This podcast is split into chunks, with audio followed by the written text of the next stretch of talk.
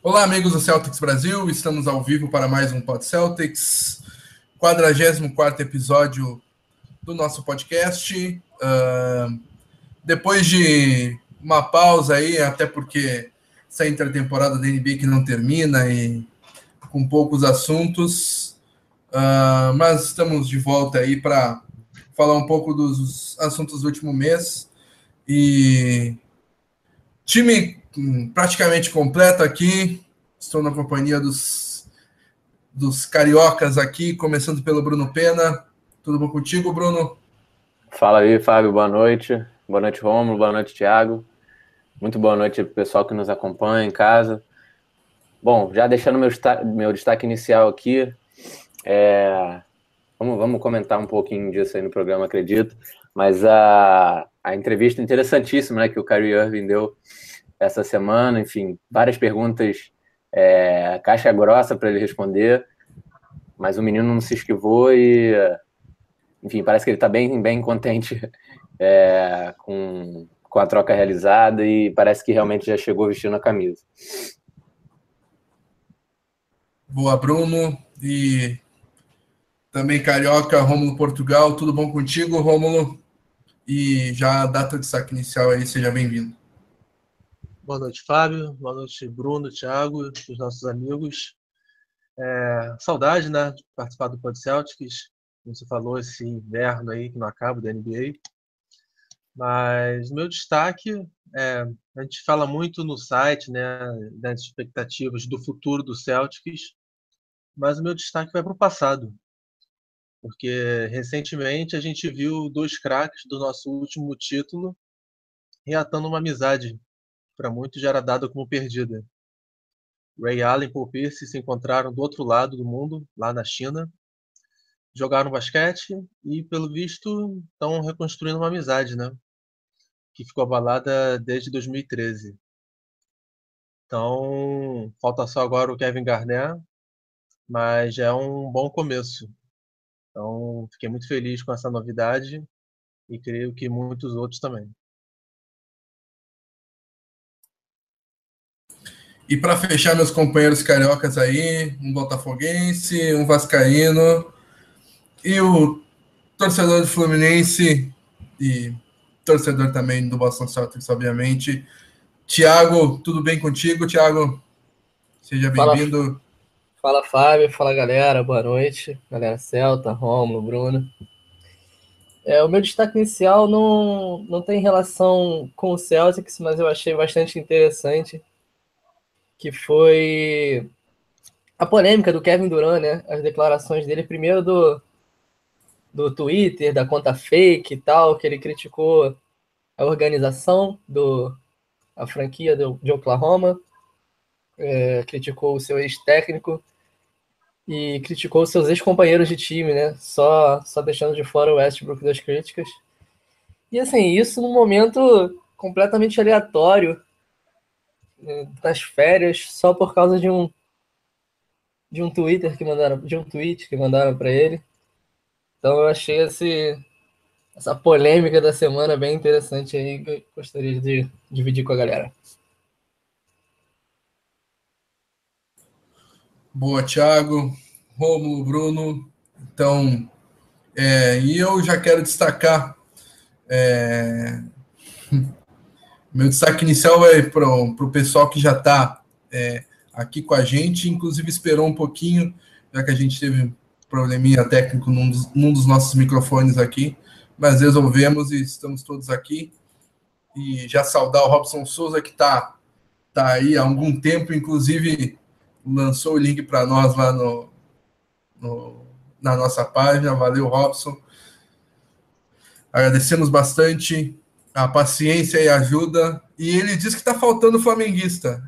É, o nosso companheiro Gustavo Arruda é, uhum. trabalha no turno da noite, dificilmente ele que é jornalista. Uh, então, tá, deve estar. Tá... O que falta aqui sobra na cadeia, mas pensa assim. É. Ô, louco, rapaz.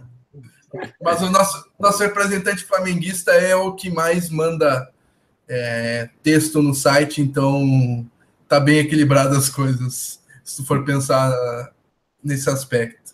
Uh, e também, é, também com a gente é, o Paulo Henrique Julião, Sander Batista, Eric Andrade, Rod Alves, Guilherme Trivelato. Vão mandando suas perguntas, vão participando com a gente, que o assunto vai ser bem legal nessa, nesses próximos minutos aí.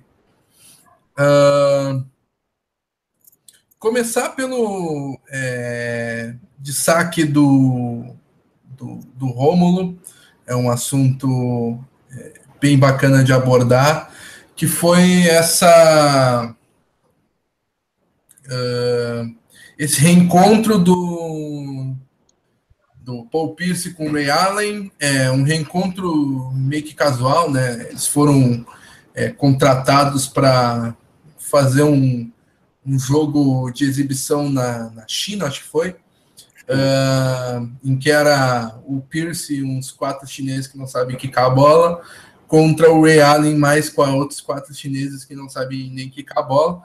E, e acabou que os dois deram show. O Pierce jogou melhor, até porque tá parado há menos tempo, né? Era profissional alguns meses atrás. O Ray Allen já tá parado há algum tempo. Mas foi, foi bem bacana ver os dois arremessando, fazendo bola, não marcando, mas isso não vem ao caso.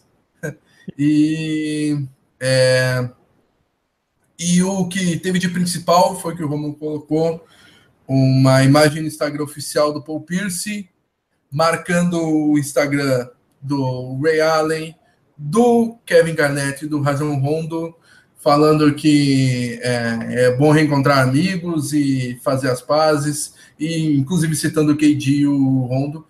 E talvez o Pierce consiga reatar o quarteto o que, vocês acham disso e é, a, a, como vocês veem esse esse caso Ray Allen, vocês concordam ou não? Eu sei que, por exemplo, o representante flamenguista que está nos faltando aqui, Gustavo Arruda, que chama o Ray Allen carinhosamente de Judas, é, deve estar é, brigando Entre com outras palavras menos carinhosas, né? É, deve estar brigando é, com o ídolo Paul Pierce por ter feito essa besteira, mas quero ouvir a opinião dos amigos a respeito.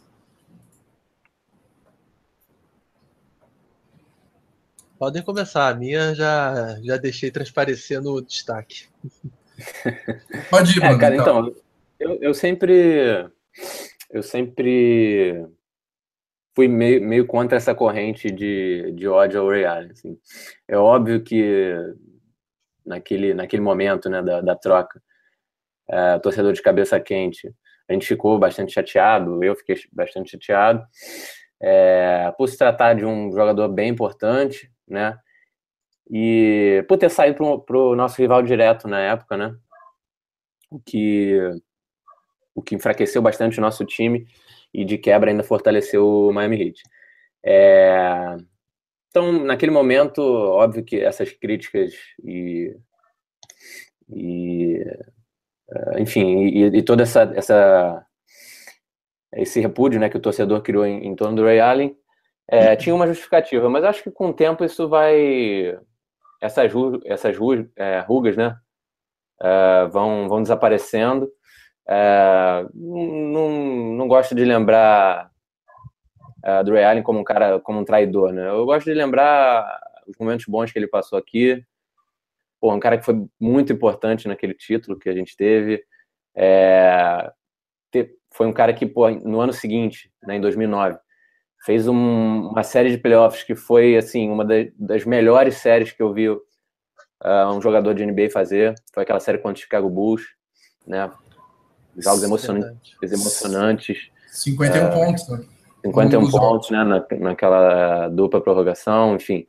Jogos históricos que ele teve pelo Celtics, então acho que, para mim, essas são as lembranças que ficaram, né? É, e... É a questão do eu, copo eu já... meio vazio, né? Você vê o copo meio cheio. É, sim. É, eu acho que ele, ele foi um jogador importante, mas é óbvio que também não vai poder exigir, assim, nenhum... Um, nenhum tratamento de, de ídolo, né, em Boston. Pelo contrário, ele, ele sabe que a torcida ficou uh, com essa mago né, isso realmente manchou um pouco a carreira dele aqui, uh, mas a gente não pode também é, desconhecer essa importância que ele teve. Né? E, assim, tendo isso em vista, eu já, eu já esperava essa reaproximação com o Paul Pierce, é, até pela personalidade Paul Pierce, né? O, o, o Pierce é um cara que não, né, não gosta muito de é, dessa coisa de, de, de, brigas, enfim, de, de intrigas com, com jogadores. Isso nunca foi do, do feitio dele durante toda essa, essa carreira que ele teve. É, então não é surpresa para mim. É, agora, o que a gente já sabe, eu acho que o Kevin Garnett não vai seguir essa linha do, do Pierce, não, né? Parece que uh, o Kevin e, e, o Rajon Rondo levam bastante a sério essa inimizade que se criou com, com o Ray Allen, né? Mas o Paul Pierce não me surpreendeu, não. Então, só para completar o Bruno, é, o, o KD, o Pierce, até mesmo o Rondo, é, eles eram mais do que jogadores, né? Eles eram é, torcedores dentro de quadra. Então, na época da troca, é, é bem compreensível que ficasse todo mundo muito irritado, é, perdesse o contato na, na época. Só que o tempo passou, eles não só saíram do Celtics, como a maioria deles, é, dois dos três no caso, já até se aposentaram, a poeira baixou. Então eu acredito que. Acho que até mesmo o, o KD e o Rondo, é, com a ajuda do intermédio do, do Pierce, acho que vão acabar voltando a se falar. O Rondo e o Ray Allen eu não sei porque eles realmente tinham intrigas até quando jogavam juntos, né? Mas eu acho que o, KD, eu acho que de repente o Pierce consegue reatar isso aí. Levar no programa dele e tal. É, pois é. É, e só para finalizar, para complementar o que eu disse, eu acho que também está pesando, além do, desses anos que passaram, é a mudança na própria NBA. Porque talvez o Ray Allen tenha sido o precursor nisso de o jogador pensar no que é melhor para si e não deixar que a franquia decida por você. O Ray é, Allen pouco se importou se era um rival ou não, e hoje em dia a gente vê o próprio Celtics trocando seu principal jogador com o maior rival. A gente uhum. viu o Duran ir um para o maior rival do Thunder, digamos. Então talvez a gente, tenha, a gente esteja vendo que o que o Ray Allen fez hoje é moda. Então, ou a gente odeia todo mundo, ou passa a aceitar o mundo como ele é. Eu acho que isso também tá... Até porque é, é complicado pro, pro Paul Pierce, que acabou de elogiar a troca né, do, do Danny Ainge, do Thomas. Né, porque não tem como falar é, exatamente em lealdade nesse caso. Sim. É, eu não, não tenho muito o que acrescentar, até é uma, é um aqui é um time bem bonzinho, eu acho tem, há, há, outros membros do Celtics Brasil que poderiam tornar essa discussão é, um pouquinho mais interessante, mas aqui é, é, a escalação, o professor botou uma escalação muito boazinha aqui. então, é, uh, até registrar mais, mais um pessoal aqui: Bruno Camarilha, Vitor Cabral, André Vitório. Uh, Vinícius Machado do C Red Brasil, que é uma, uma conta muito bacana que cobre o Chicago Bulls. Uh, Eric Heder, então todo mundo é, chegando, Elias Neto. Então, é, próximo assunto na, na nossa pauta é a perda de peso do Marcos Smart e a proposta de renovação que foi especulada para ele. Uh, Smart que é, post, é, postou foto no, no, nas redes sociais, visivelmente mais, mais magro, enxuto, e querendo é, se mostrar, uh, mostrar uma, um outro lado, um lado mais, mais ágil. Uh, talvez ele esteja se preparando para jogar muitos minutos como armador e alarmador, e ele estava, digamos assim, é, se preocupando tanto com a força que a principal é, partida defensiva dele em playoff, por exemplo, foi contra o Paul Millsap, naquela série contra a Conta Hawks, e talvez ele tenha sofrido muito com o próprio Kyrie Irving temporada passada, e talvez tenha acendido a luz. Pô, tô, eu tenho 1,93m, se não me engano, e tô me destacando marcando ala pivô. Vamos, vou melhorar uma coisa aqui, uma coisa ali para poder me encaixar na posição que eu tenho que jogar mesmo. Então, é, até um pedido de quem. Tu até falou como. Ah, Rod Alves. É, a expectativa para o Marcos Smart agora fitness, como ele, como ele disse ali. É, já começa por, começa por ti, Romo, que qual a sua visão sobre o assunto e sobre o que eu acrescentei aqui um pouco. Então, o Smart perdeu, segundo a mídia americana, 11 quilos, né? É, isso chega a ser meio assustador, porque perder a casa de dois dígitos de peso é algo bem significante. Isso vai interferir na defesa dele, como você citou, que ele chegou a marcar alas pivôs em 2016 ou até na última temporada, eu acho que isso não vai ocorrer mais. Porque se por um lado ele ganha agilidade, do outro ele perde força física para marcar jogadores maiores. Então eu, eu acho que veremos o Smart dessa vez mais concentrado nas posições 1, talvez até a 3 né, do, do time minha expectativa também é que ele siga vindo do banco. É, eu acho que o Jalen Brown que vai ser o herdeiro da posição do Bradley, até pelo que o Stevens vem dizendo. E até porque o Smart também agora é o Celta com mais tempo de casa. Ele vai para sua quarta temporada e já ocupa esse posto. Logo, ele vai ser um general, digamos, da segunda unidade, trazendo um pouco de armação, de defesa, e um pouco também daquela dureza, né? Daquela raça que o Celtics ficou caracterizado com o Crowder e o Thomas. O Smart é um dos últimos moicanos a ter esses resquícios, a princípio. Mas o que todo mundo quer saber é se o Smart vai evoluir no arremesso, né? especialmente nas bolas de três. Confesso que eu estou cético, para não dizer desesperançoso com isso. É, se evoluir, espero algo por volta de 5% a mais, uma margem assim, mas nada significante. É, não vai virar um 3D, um jogador 3D, de bolas de 3 e defesa.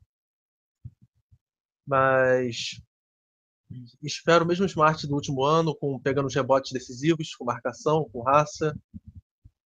É, mas algo a mais assim, eu vou ficar bem surpreso e espero queimar minha língua. Mas a princípio é isso que eu espero. Antes dos demais falarem, só citar uma, uma fala aqui do, do próprio Marcos Smart, que tem no, é, no artigo que o Gustavo escreveu para o site. Uh, eu conversei várias vezes com Danny, Andy e Brad Stevens sobre estar pronto durante a temporada passada e antes de qualquer negociação. Estou pronto para assumir esse novo papel não temos mais Bradley, não temos mais Crowder, agora tem muito mais responsabilidade nos ombros. Ou seja, ele, ele se despreparado para assumir esse papel deixado por Bradley, por Crowder. Então, Thiago, é, como que tu como que tu vê essa essa evolução, digamos assim, no corpo do Marcos Smart? Essa mudança. Cara, eu acho bem interessante, porque, como vocês falaram, ele marcava é, jogadores da posição 3 e 4, beleza. Mas isso não era uma, uma, obrigação, uma coisa que a gente esperava dele. Era um a mais. A obrigação dele é marcar jogadores das posições, posições 1 e 2. Então, com uma maior agilidade, é, eu acredito que ele vai fazer isso melhor.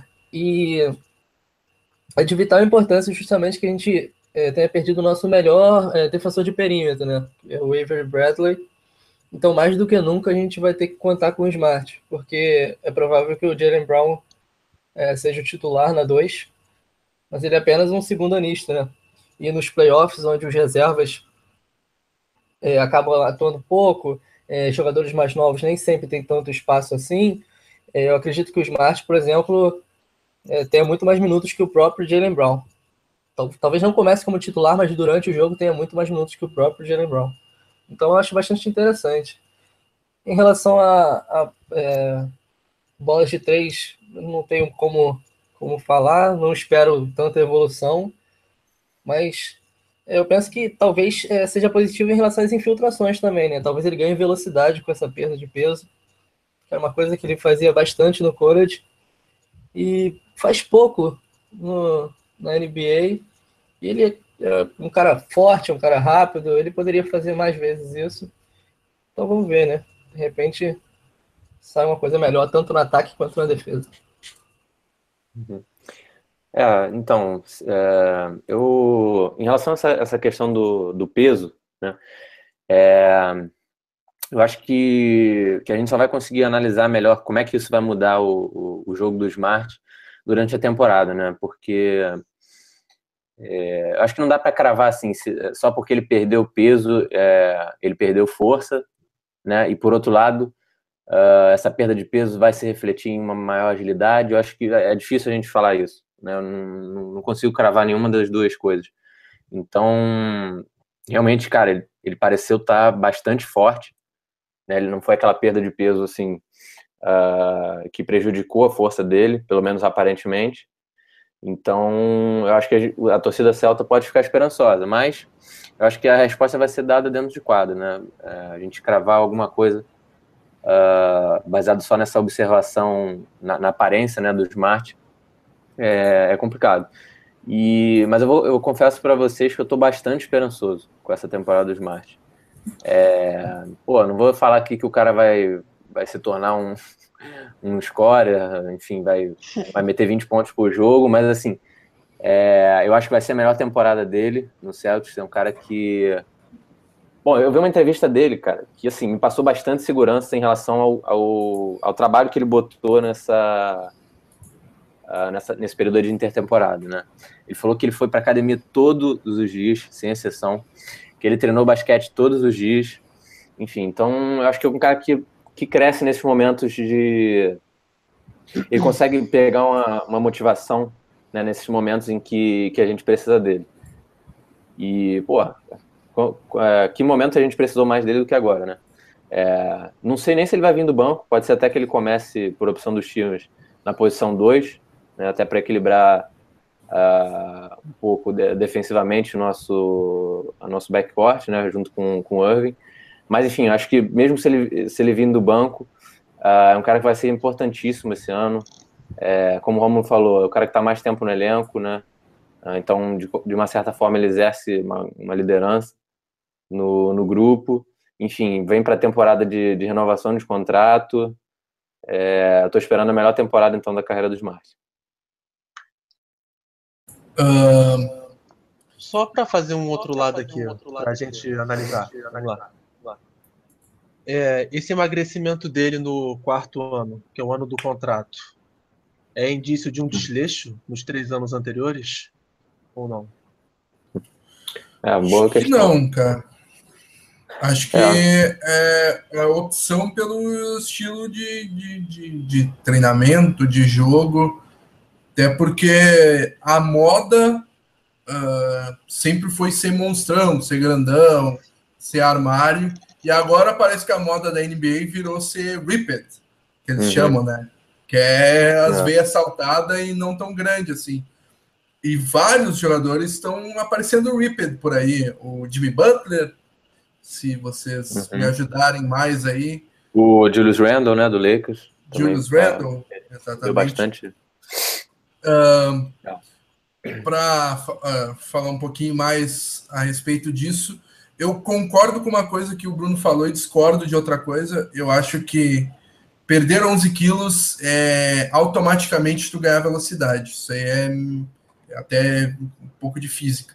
Uh, mas também concordo que ele perder 11 quilos não significa que ele perdeu força, uh, justamente por causa desse. É, uh, ele, ele pode ter diminuído a gordura do corpo e mantido a, a, a massa muscular, digamos assim. Então, é, não sei se ele vai perder tanto em força, uh, talvez ele vai perder em presença física, ou, ou como queiram chamar, mas não sei se em força em si ele vai perder. Mas com certeza em velocidade ele vai, ele vai ganhar.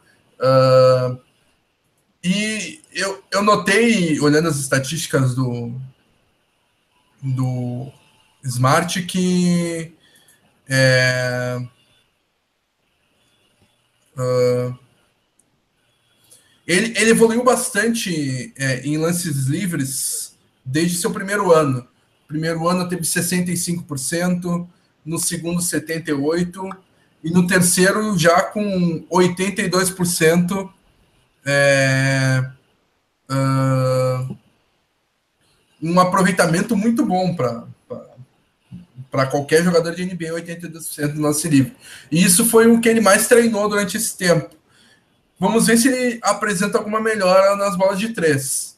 É, no seu segundo ano, ele arremessou 25% e no último 28%. Números bem feios.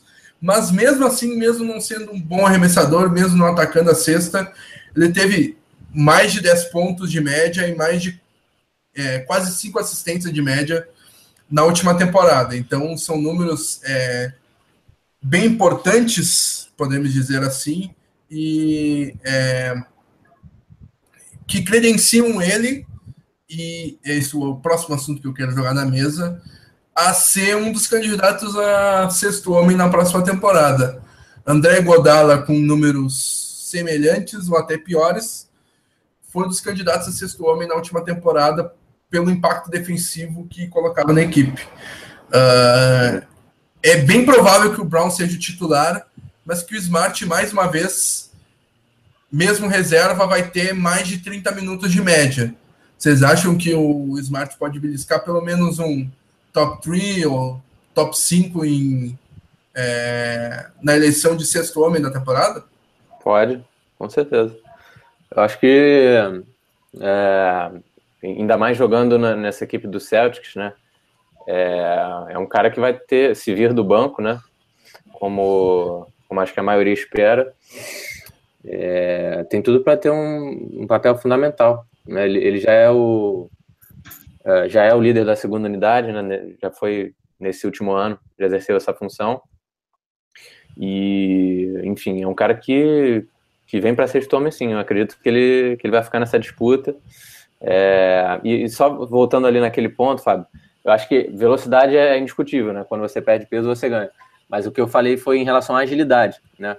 Porque quando você tá, tá jogando, por exemplo, na velocidade, você com certeza o smart vai melhorar, né? Um, um puxar o contra-ataque, jogar no fast break. Isso com certeza o Celtics ganha. Agora, uh, jogando na meia quadra, será que ele vai conseguir uh, desenvolver os movimentos rápidos, né? Porque a agilidade nem sempre é só o, o peso do jogador, né? Você, tem outras questões envolvidas, como controle de bola, enfim. Foi mais nesse ponto que eu falei. Mas, é, então, voltando aí esse, essa discussão do sexto homem, cara, eu coloco o Smart aí um, um potencial para beliscar esse prêmio, sim. Como você falou, e Godala, com números não muito superiores, uh, conquistou esse, esse prêmio individual. Né? Óbvio que ele, ele teve uma importância uh, maior, né? não maior, mas amplificada pelo, por jogar no Golden State, né? que é o time mais forte da NBA. Mas eu acho que dependendo da temporada que o Celtics fizer, cara, o Marte vai estar na conversa sim. Eu, por outro lado, eu já acho que o Smart não, não tem chance nem de ficar no top 3 né, da, da cerimônia. Porque se a gente pegar o histórico desse prêmio, esse prêmio vai para reservas que pontuam muito. E o Smart justamente não é conhecido por ser um pontuador. Então, quando a gente vê o prêmio de sexto homem, a gente vê ele indo para Low Williams, a gente o vê indo para Jamal Crawford, a gente o vê indo o Eric Gordon nessa última temporada, mas sempre para jogadores que pontuam muito do banco. E o Smart não cai nesse perfil. Então, não colocaria meu dinheiro nele beliscando esse prêmio, não. Mas o, é, o Smart teve 10 pontos de média, uh, 10, acima de 10 pontos de média, e o Iguodala 7 pontos de média. Uh, ou seja, 3 é, pontos a mais de média. E eu imagino uma evolução ainda maior nessa pontuação, indo para 12, 13. E o Eric Gordon foi sexto homem pontuando 15. Não acha possível? É, Porque ele vai, ele vai aproximar desses números. Eu acho que o maior problema do Smart talvez não seja nem a pontuação em si, mas o aproveitamento, né? Que é abaixo da casa dos 40%. Se ele, se ele se mantiver com 10, 11 pontos, mas subir para, por exemplo, uns 43, 45%, já seria um, um, grande upgrade na temporada. Né? Porque a gente viu, por exemplo, é, o Cleveland nas finais da, da temporada passada é, deixando claro que não se importava com, com o Smart livre. Claro, ele castigou o Cleveland em um jogo, sim. Mas, em geral, a liga acaba não se preocupando com, com o Smart. Ele faz seus pontinhos, mas precisa de muitas tentativas para isso. Se ele continuar com essa média de pontos, ou um pouquinho a mais, mas melhorar o aproveitamento dele, então eu acho que ele pode acabar brigando pelo, pelo sexto homem, sim. Tudo depende dele, né? Boa, concordo. Então, falamos um pouquinho de Max Smart. Uh, agora vamos é, para a Europa falar um pouquinho do Eurobasket, uh, Campeonato Europeu de Seleções, que dá uma vaga para o Mundial da categoria, se não me engano. Uh, e acabou que a final foi entre Eslovênia e Sérvia. A Eslovênia ganhou com é, o Goran Dragic do Miami Heat sendo escolhido o principal jogador da competição. É, o é, o Bogdan Bogdanovic da Sérvia, que é um candidatíssimo é, a calouro do ano pelo Sacramento Kings na próxima temporada, foi o principal jogador dessa Sérvia. Uh, tivemos também, é, pelo, pelo lado uh, da, da, Eslovênia, o Luka Doncic, jogador do Barcelona que do Barcelona, do Real Madrid, ah, vão me matar agora, jogador do Real Madrid que é, será um dos principais prospectos na próxima temporada e achei um texto muito interessante do Mike Schmitz é, na ESPN, ele que era do Draft Express e a ESPN meio que comprou o Draft Express, levou todo mundo para lá.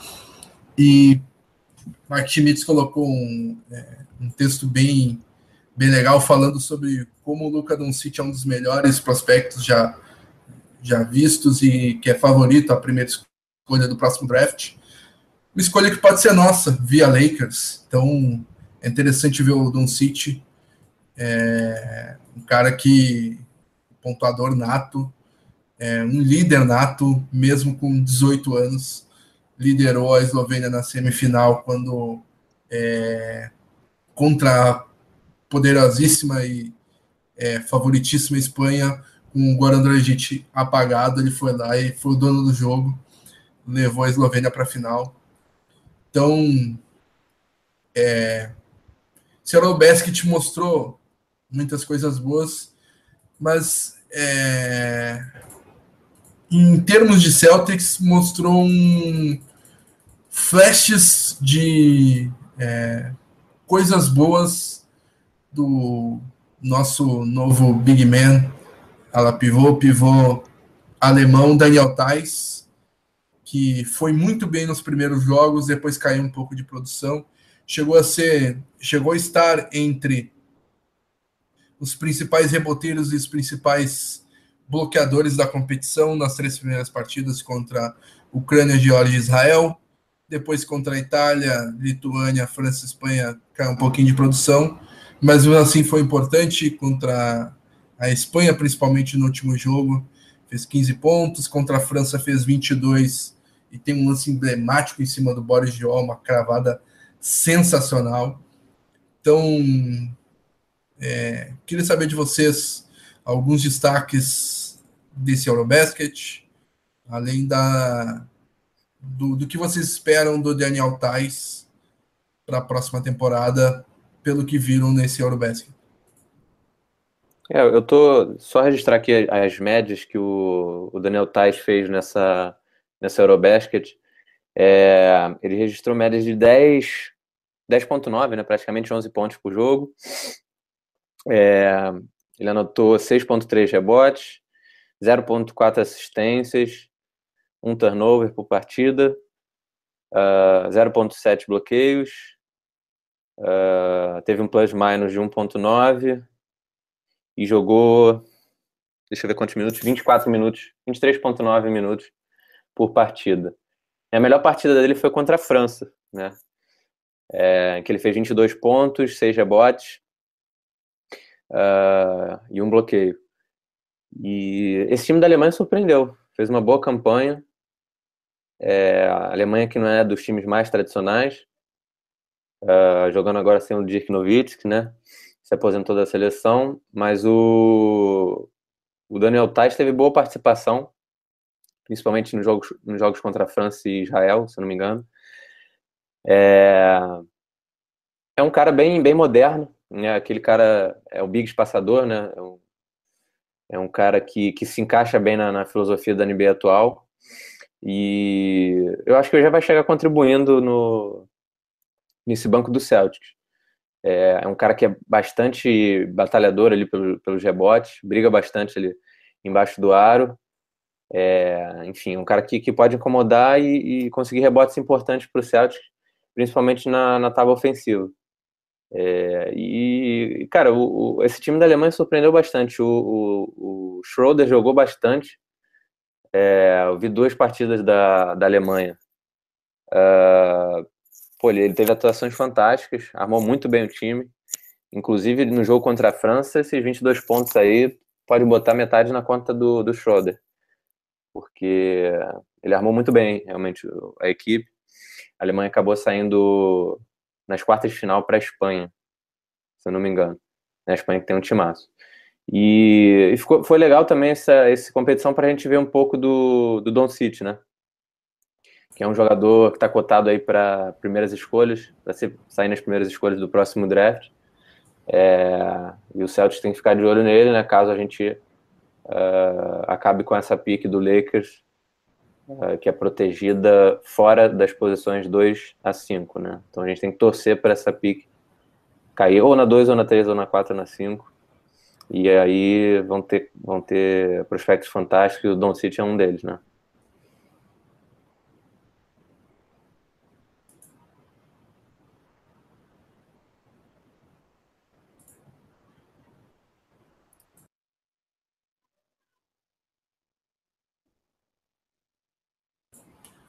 Rômulo, Thiago, querem acrescentar alguma coisa? Então, cara, é, eu confesso que eu não, não acompanhei é, ao vivo a competição, vi alguns vídeos esporádicos. É, o Taz até me impressionou, mas eu diria que eu não espero muita coisa dele na NBA, porque é, na Alemanha ele foi o defensor da temporada, né, e tal. Mas chega na NBA onde os jogadores são maiores, mais fortes, e ele que, que é um atleta baixo para a posição, eu acredito que vai encontrar bastante dificuldade para defender os caras maiores, é, sismo, até mesmo para pegar os rebotes. Mas acho que ele pode até contribuir em alguns minutinhos, porque, é, como o Bruno disse, ele espaça a quadra de três pontos e no esquema nosso um jogador até útil. Não espero muita coisa não, mas é, para ter ali no elenco pode ser uma boa. Só para complementar, é, no jogo contra a França, o, o Taj meteu nos highlights da, da competição uhum. nacional em, em, cima do Boris Jaw, do Itajés, do Spurs. Quem não viu, vale a pena jogar aqui no YouTube, porque é sensacional mesmo. É, e outra coisa que me chamou muita atenção na participação dele, é, semanas atrás ele disse que ele vinha para Boston não para pontuar, porque a gente já tinha o Irving, o Hayward, mas ele vinha para fazer o trabalho sujo, de pegar rebote, de defesa, de fazer o screen. E isso me chamou atenção porque eu vi isso na competição. Eu Uhum. vi ele fazendo os screens pro Dennis Schroeder, o, Uhum. que é o armador do Atlanta Hawks e é alemão também. E ao vê-lo fazer isso pro Schroeder, você já fica pensando logo em quem? No Irving. Em como o Irving pode se dar Uhum. bem também com isso. Então foi muito Perfeito. interessante. E eu acho que o Thais ele chega para entrar mais ou menos no estilo de jogo e de função do Jonas Jerebko. Também era um big europeu nosso, que trazia um pouco de fisicalidade, de jogo sujo, metia uma bolinha de três. Então eu acho que o Taj vai herdar os minutos e, a- e as funções do, do sueco. Uhum. Boa. Ah, registrar aqui mais algumas participações. Alexandro está aqui com a gente. Ah, Sander Batista pergunta: Rosier será o reserva imediato do, do Irving? Tudo indica que sim. É, ele é bom defensor. O Rosier, será que o Daniel está nos escutando e vai comentar ali? Mas o Rosier é muito bom defensor, sim. Ah, é, e ele até comenta que é, a nossa frontcourt está bem povoada e que o Smart não vai precisar é, jogar na, na, na- nas posições mais altas, né? Já que tem Morris, Tais, Ogele, Yabusele, Baines e outros. Uhum. Ah, nosso querido colega de Celtics Brasil, Job Santos, tá, tá por aqui com a gente também. Maurício Ronan. Ah, vamos ver. DSG também com a gente. Bruno Camarilha. Então, aqui o Sander falando que vamos ficar com a segunda escolha e pegar Porter, é, Mambal Eiton. É, olho no Bagley, que é Uhum. melhor que o que é melhor que Mambal e Eiton. É. E esse top 5 aí é. Acho que o, eu não colocar, eu não cravaria o, o Mambá num Tier 1, digamos assim, num- na primeira prateleira. Para mim, primeira prateleira é o Porter, o Eiton, o Bagley e o Doncic. Com o Porter Ah. so- sobrando um pouquinho mais. Mas o Mambá é bom e tem alguns bons nomes ali seguindo também. o Wendell Carter, se não me engano, e por aí vai. Uhum. Mas É, é, Uh, vai lá, mas draft. é, draft a gente vai falar bastante durante a temporada. E vamos esperar o universitário começar, porque mais ou menos nesse ponto da temporada, na temporada retrasada, por exemplo, o Labicier seria a primeira escolha do draft. Então é, tem que ir com calma também, pô. E o Harry Giles também, né? Exatamente ano, ano passado, exatamente. Ah, então, falar um pouco do top 100 da ESPN. Também, é, a Sports Illustrated lançou seu, seu top 100 também, assim como a ESPN. Mas como a ESPN eh, lançou com incluindo os calouros, eu- eu não vejo sentido a Sports Illustrated fazer sem calouros, sendo que ela está prevendo a, a próxima temporada. Achei meio bizarro. E assim, no consenso aqui nosso, a gente vai pegar o da ESPN como base e vamos comentar algumas coisas, ah, a começar pelo time do Celtics. Gordon Hayward foi o vigésimo, Kyrie Irving o vigésimo quinto, Al Horford o quadragésimo e Marcus Smart o sexagésimo quinto da lista. É, um a um, vocês acham as posições deles justas e é, se não, o que, que vocês corrigiriam? É, e quem que vocês destacariam que estão na frente, que são muito piores ou que estão atrás são muito melhores? Quero ouvir um, um pouco de vocês a respeito desses, dessas, desses posicionamentos dos jogadores do Celtics. Ó, vamos lá. Primeiro que por mais que eu goste do Gordon Hayward, e eu gosto muito, deixei isso bem claro nos últimos programas, não tem como colocar o Irving a, abaixo do, do Gordon Hayward. Simplesmente não tem. O Irving vem para ser o dono do time, ele vem para ser o franchise player. Claro, o Hayward vai dividir os holofotes, mas depois de tudo que o Irving fez para sair, né, de toda a pressão da imprensa, e a gente vai falar disso mais à frente, é, o Irving tinha que vir à frente. Simplesmente tinha. É, e também me assustou muito ver jogadores como Blake Griffin à frente do nosso armador. Griffin que vem de lesão, que vai perder o começo da temporada e ainda assim fica à frente. Não faz o menor sentido para mim. O mesmo vale para o Mike Conley, que também eu, eu acho um grande jogador, que foi o 23 no ranking. Mas Mike Conley nunca foi conhecido por ser cerebral no ataque, nunca foi responsável por levar seu time a fases agudas da pós-temporada, como o Irving já fez. Então também ficaria atrás para mim. Por Zings eu, eu dispenso comentários, né? ESPN, Nova York, então tinha que dar uma ipada no letão. Enfim, são muitos nomes aqui. É, você vai baixando o mouse e você vai, vai se surpreendendo cada vez mais. Kyle Lowry é outro, que também já está com o quê? 33 anos, eu acho.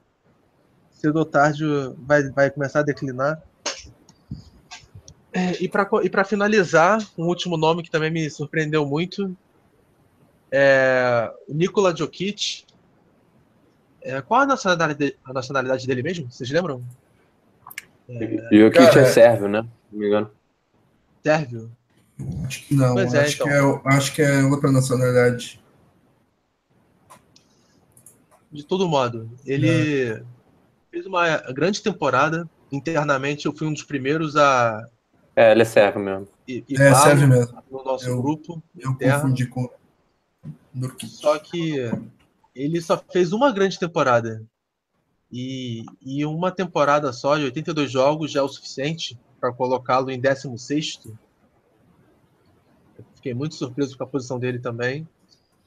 Esse ranking deu muito, pra, deu muito pano para manga, mas para finalizar, eu acho que o Irving foi o maior injustiçado e ele teria que ser, no mínimo, top 15 para ser um ranking justo. Damian Lillard e Rudy Gobert, tu não acha tão absurdo quanto na frente do. Eu acho o Damian Lillard na frente do Kyrie Irving muito mais absurdo que o Mike Conley, por exemplo. Mike Conley veio de uma temporada absurda de 20, mais de 20 pontos, 6 assistências, e ele defende, né? Ele é um two-way player, é. não é que nem o Lillard que só ataca. Só que o Damian Lillard, ele é, já há duas temporadas, ele pegou um segundo time de temporada, já foi All-Star. O Conley nunca, fez, nunca pegou essas coisas. É, mas All-Star então, eu acho meio duvidoso. All-Star eu acho extremamente duvidoso porque é mais mídia do que bola. Mas eu, eu até concordo contigo, mas digo que porque o Conley evoluiu absurdamente para essa temporada, né? Ele é, nas últimas quatro antes dessa é 14, 15, 15, 14 e ele explodiu para quase 21 pontos nessa temporada. Então por isso que eu sim, sim. espero bastante dele. É, tem, eu... tem um ponto também que o Lillard deve ir para pós-temporada, né? E o Conley é improvável com a queda de produção do Memphis. Então talvez é, isso tenha pesado um pouco no ranking também. Mas será que o Lillard vai para pós-temporada nesse Oeste selvagem? Ah, eu acredito que sim, cara. Eu acho o time do Portland bem ajeitadinho. Eu acho o Portland com mais chances do que o Pelicans, por exemplo. É. É, Mas... o, eu não sou fã desse. Eu não, eu não sou fã desse, desses rankings. É, muito, eu, eu, acho que assim, na, na, NBA você consegue separar 10 a 12 caras ali que são assim, indiscutíveis, né? Os melhores da liga. Eu acho que a partir ali do, do 15, vamos botar, fica muito gosto pessoal. Eu acho difícil você conseguir eh, fazer um ranking a partir disso. É, acho que o nível do talento ali fica muito próximo, e aí você vai acabar escolhendo por, uh, enfim, por suas particularidades, né, em relação, por sua visão é, em relação ao jogo. Né? Por exemplo, é, cara, não, não, consigo ver o DeAndre Jordan, né, que ficou em, em, na posição 30, 10 posições na frente do Horford, por exemplo. Né? Uh, não consigo ver também o Jokic, né, que a gente estava mencionando aqui uh, agora há pouco, na frente do DeMarcus Cousins. Então, quer dizer, são coisas que uh, começa a ficar parelho o nível né, a partir do 15. E fica difícil você julgar. Né? É... Então, é, eu, eu, confesso que eu não ligo muito para esses rankings, não. E eu vou te falar, eu acho até bom, cara, os jogadores do Celtics que não, não ficaram ali uh, com muitos holofotes, porque é, daí não. Acho que não soma nada. Pode, acho que pelo contrário, pode até motivar o jogador a. Né, como o Kyrie Irving, por exemplo, a, a desempenhar melhor em quadra. Né? Então, deixa, deixa os holofotes aí para Golden State, para Cleveland. E, e, o nosso time vai ali aos poucos, entendeu? É, ganhando, acho que mais no coletivo do que no individual. Não, sinceramente, não ligo muito para esse ranking, não. É, outro ponto interessante que o Romulo falou, que o Irving deveria ser pelo menos top 15, é, me corrijam se eu estiver errado, mas ele foi o top 15 no, no, no ranking do ano passado, da ESPN. Não sei se eu estou confundindo os rankings, mas se não me engano foi da ESPN, sim. E não faz sentido, né? Porque ele foi o top 15 no ano passado, aí teve a melhor temporada individual da carreira, aí agora vai para o Celtics para ser o principal jogador e cai 10 posições no ranking. Não, é. não vi muito coerência. Eu, eu, desde o começo, eu, eu suspeitava e suspeito ainda de que o ranking foi feito antes da troca. Ou contando que a troca não fosse ser confirmada ou coisa do tipo. Daí faz mais sentido o Irving tão abaixo por causa do LeBron, por, por estar no Cleveland Cavaliers. Mas a ESPN não fala, é, fala que é atual, né? Então mas... É, porque daí o Thomas teria que estar tá mais acima também, né? Se for... Porque antes da troca, meio que não estava na mídia que ele estava tão mal fisicamente assim, né? Então, ele que seria o injustiçado se foi se o ranking foi feito antes da troca. Pois é. Uh... E comentando aqui o, o é, sobre os, os demais jogadores, além do, do Irving, o, o Bruno falou do Horford, em 40, 10 posições atrás do, do DeAndre Jordan, como ele falou. Uh, Marcus Smart também, é, vocês acham que. Particularmente, eu, eu acho que a posição do Horford foi justa. Eu, eu acho forçado colocá-lo em top 30 da liga atualmente. Então, no top 40 eu acho justo para ele. Isso eu não. É, pois é, eu tava fazendo meu top 30, o Hofford também não entrou no 30, não. Então eu acho que ele ficaria entre o 30 e o 40. Não sei se na posição 40, mas ele ficaria é, entre essas 10 casas aí. Uh, e. E o Smart? O Smart não pegou o top 100 na Sport Illustrated, a título de curiosidade, mas a ESPN mostrou um pouco mais de amor para ele. Smart que, por incrível que pareça, ficou só uma posição abaixo do Carmelo Anthony, né? Quem diria? É, chega a ser engraçado isso. chega a ser absurdo. o Wave Bradley que nós ainda vamos falar da posição dos ex-celtas, né? Mas também ele ficou bem próximo do, do AB, do tio Camisa Zero. É, eu acho Smart... uma posição até alta para o Smart. É assim, se a gente acredita que o Smart pode brigar pelo, pelo sexto homem é, da liga, como a gente acabou conversando antes, se ele pode brigar, então é uma posição boa. Mas levando em consideração apenas a última temporada, é, foram bem generosos com ele. Eu achei que foram generosos com ele, é. Eu é, colocaria os Smart no meu top 100, mas por volta de top 70, top 80. Acho que 65 foi motivo para ele sorrir. É, eu acho que o Smart não pode, por exemplo, ficar à frente do Nicolas Batum de jeito nenhum. Na real, o Nicolas Batum não pode ser sexagésimo qualquer coisa. É, é um dos caras mais subestimados da liga. É... Opa! Quem que tá escutando aí o Otto Porter chutar para três? uh... E Ibaka também atrás. Mas aí, Marquise Morris. Então, ó, o Smart ficou à frente do Low Williams, hein? Qual foi a posição do Ibaka? 69. Que isso? 69, frango assado. foi. O Ibaka ficou atrás do Smart também. Caramba. Uh, então, é, o, o Robson Souza acha absurdo o Lonzo aparecer no top 100, muita mídia no Lakers. Eu acho que o Lonzo deve, deveria aparecer no top 100 sim, porque ele vai ser um dos candidatos a calor do ano. Mas eu acho que ele sim. tem bastante mídia por estar no Lakers, por ser filho do Lavar Ball. É, e. Exato. Eu acho que o Lakers é só um, um plus o ponto principal é o Lavar, que gerou essa hype toda nele. É. E ele não é melhor jogador que o Carmelo Anthony, nem, nem o Anthony gripado. Então. É, mas isso é discussão que podemos fazê-lo agora. Vou puxar puxar para agora, já que entramos nesse assunto. Lonzo Ball foi 63 Carmelo Anthony 64 qual o sentido disso? Eu acho que o sentido é gerar mídia em cima, né? As pessoas comentarem esses rankings, enfim, compartilharem. É. Acho que vem por aí, porque, como falei, é difícil você, você ver um ranking desse, né, e conseguir definir algum critério assim, utilizado.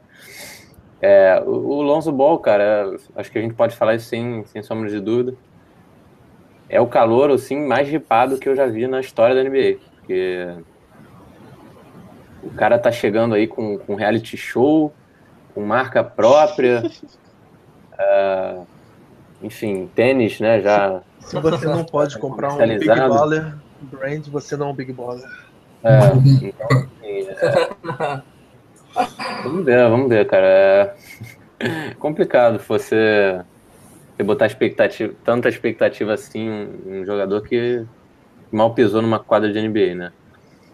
É, agora, o, o, ele ficar acima do, do, do Carmelo nesse ranking é, é, como eu falei, eu acho que é, foi mais uma, uma pegadinha da ESPN para o pessoal é, justamente fazer comentários em cima disso, né?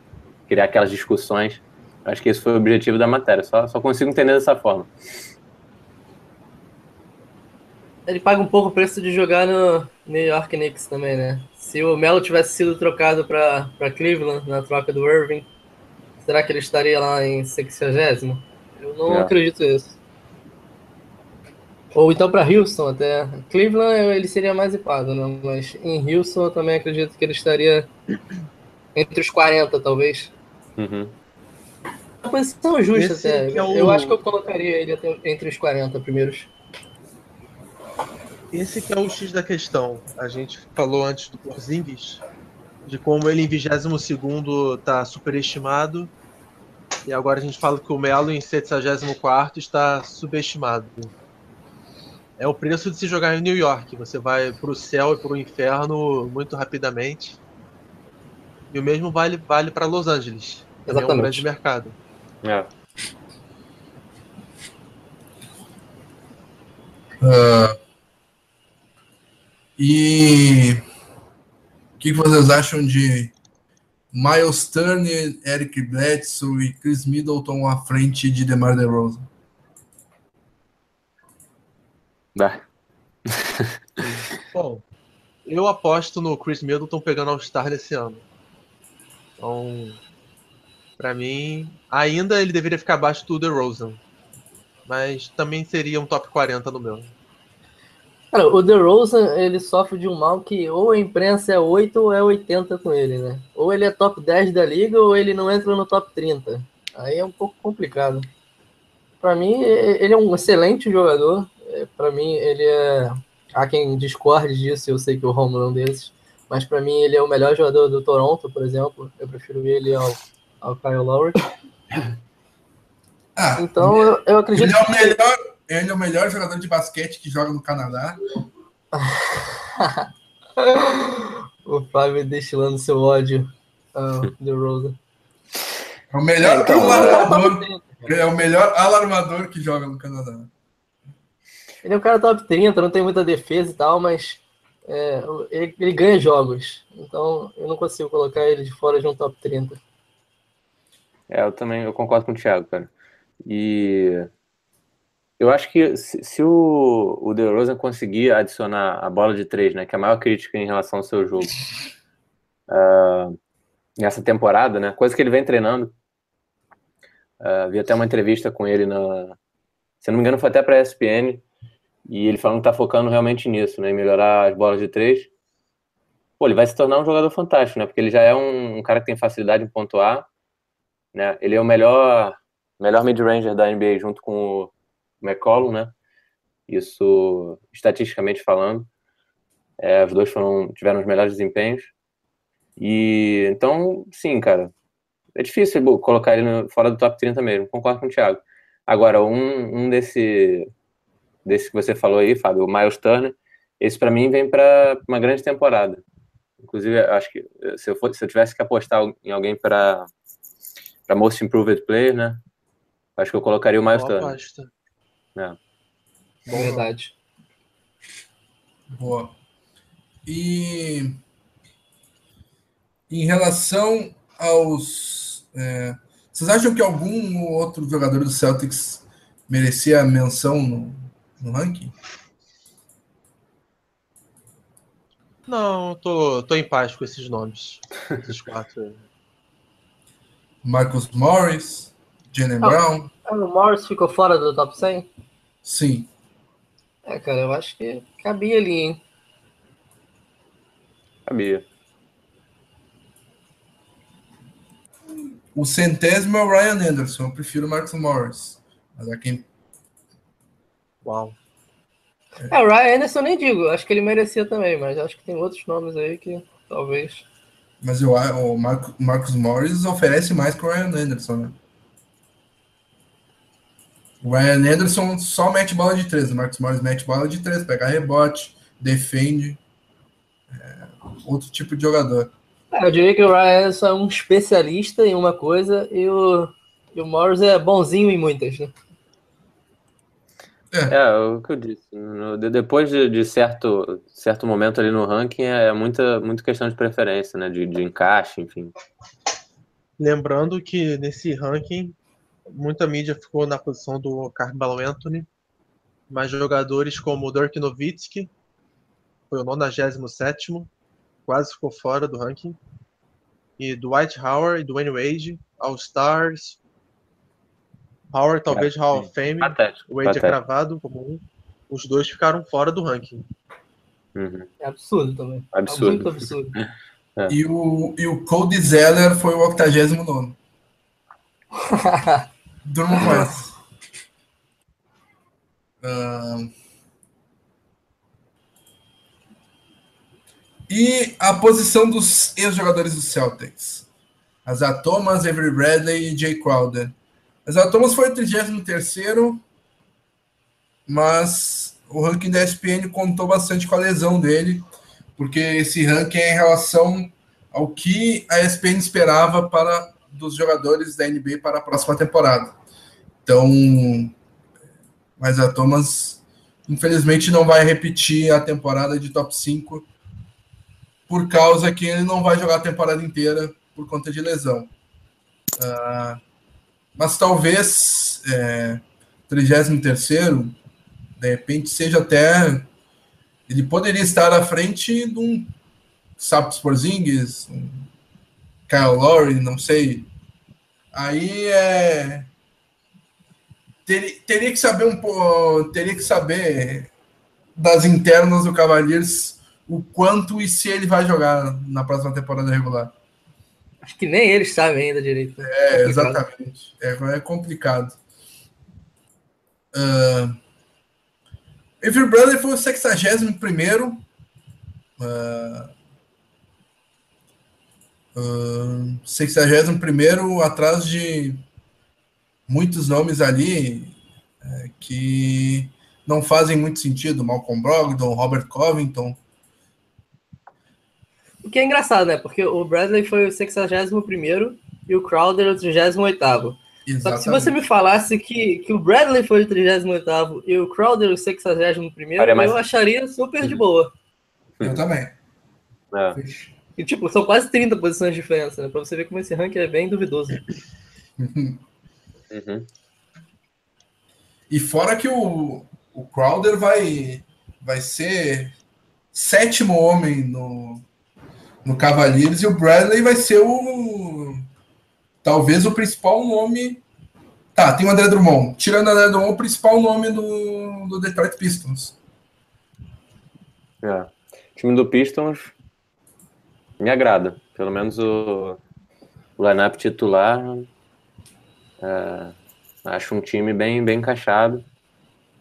Acho que o Bradley. Foi, foi um casamento legal, porque o, o Pistons tem essa mentalidade de defesa, né? E o, o Van Gundy preza muito por isso. Por defesa, é um de três. Pro... Sim, é. acho que é um lugar bom pro, pro Avery se encaixar. Vamos ver como é que ele se sai lá em Detroit. Torcendo por ele, né? De repente eles podem até brigar pela última vaga, né? Nos playoffs. Ah, sim. É. sim. Tem que ver é, é, Filadélfia, né? Como que vai ser que Filadélfia é sempre uma incógnita, né? Em relação à integridade uhum. física dos jogadores. Eu acho que o Bradley também caiu um pouco, o que eu discordo, mas acho que a queda dele também se deve muito à imagem de que o sistema Stevens de jogador.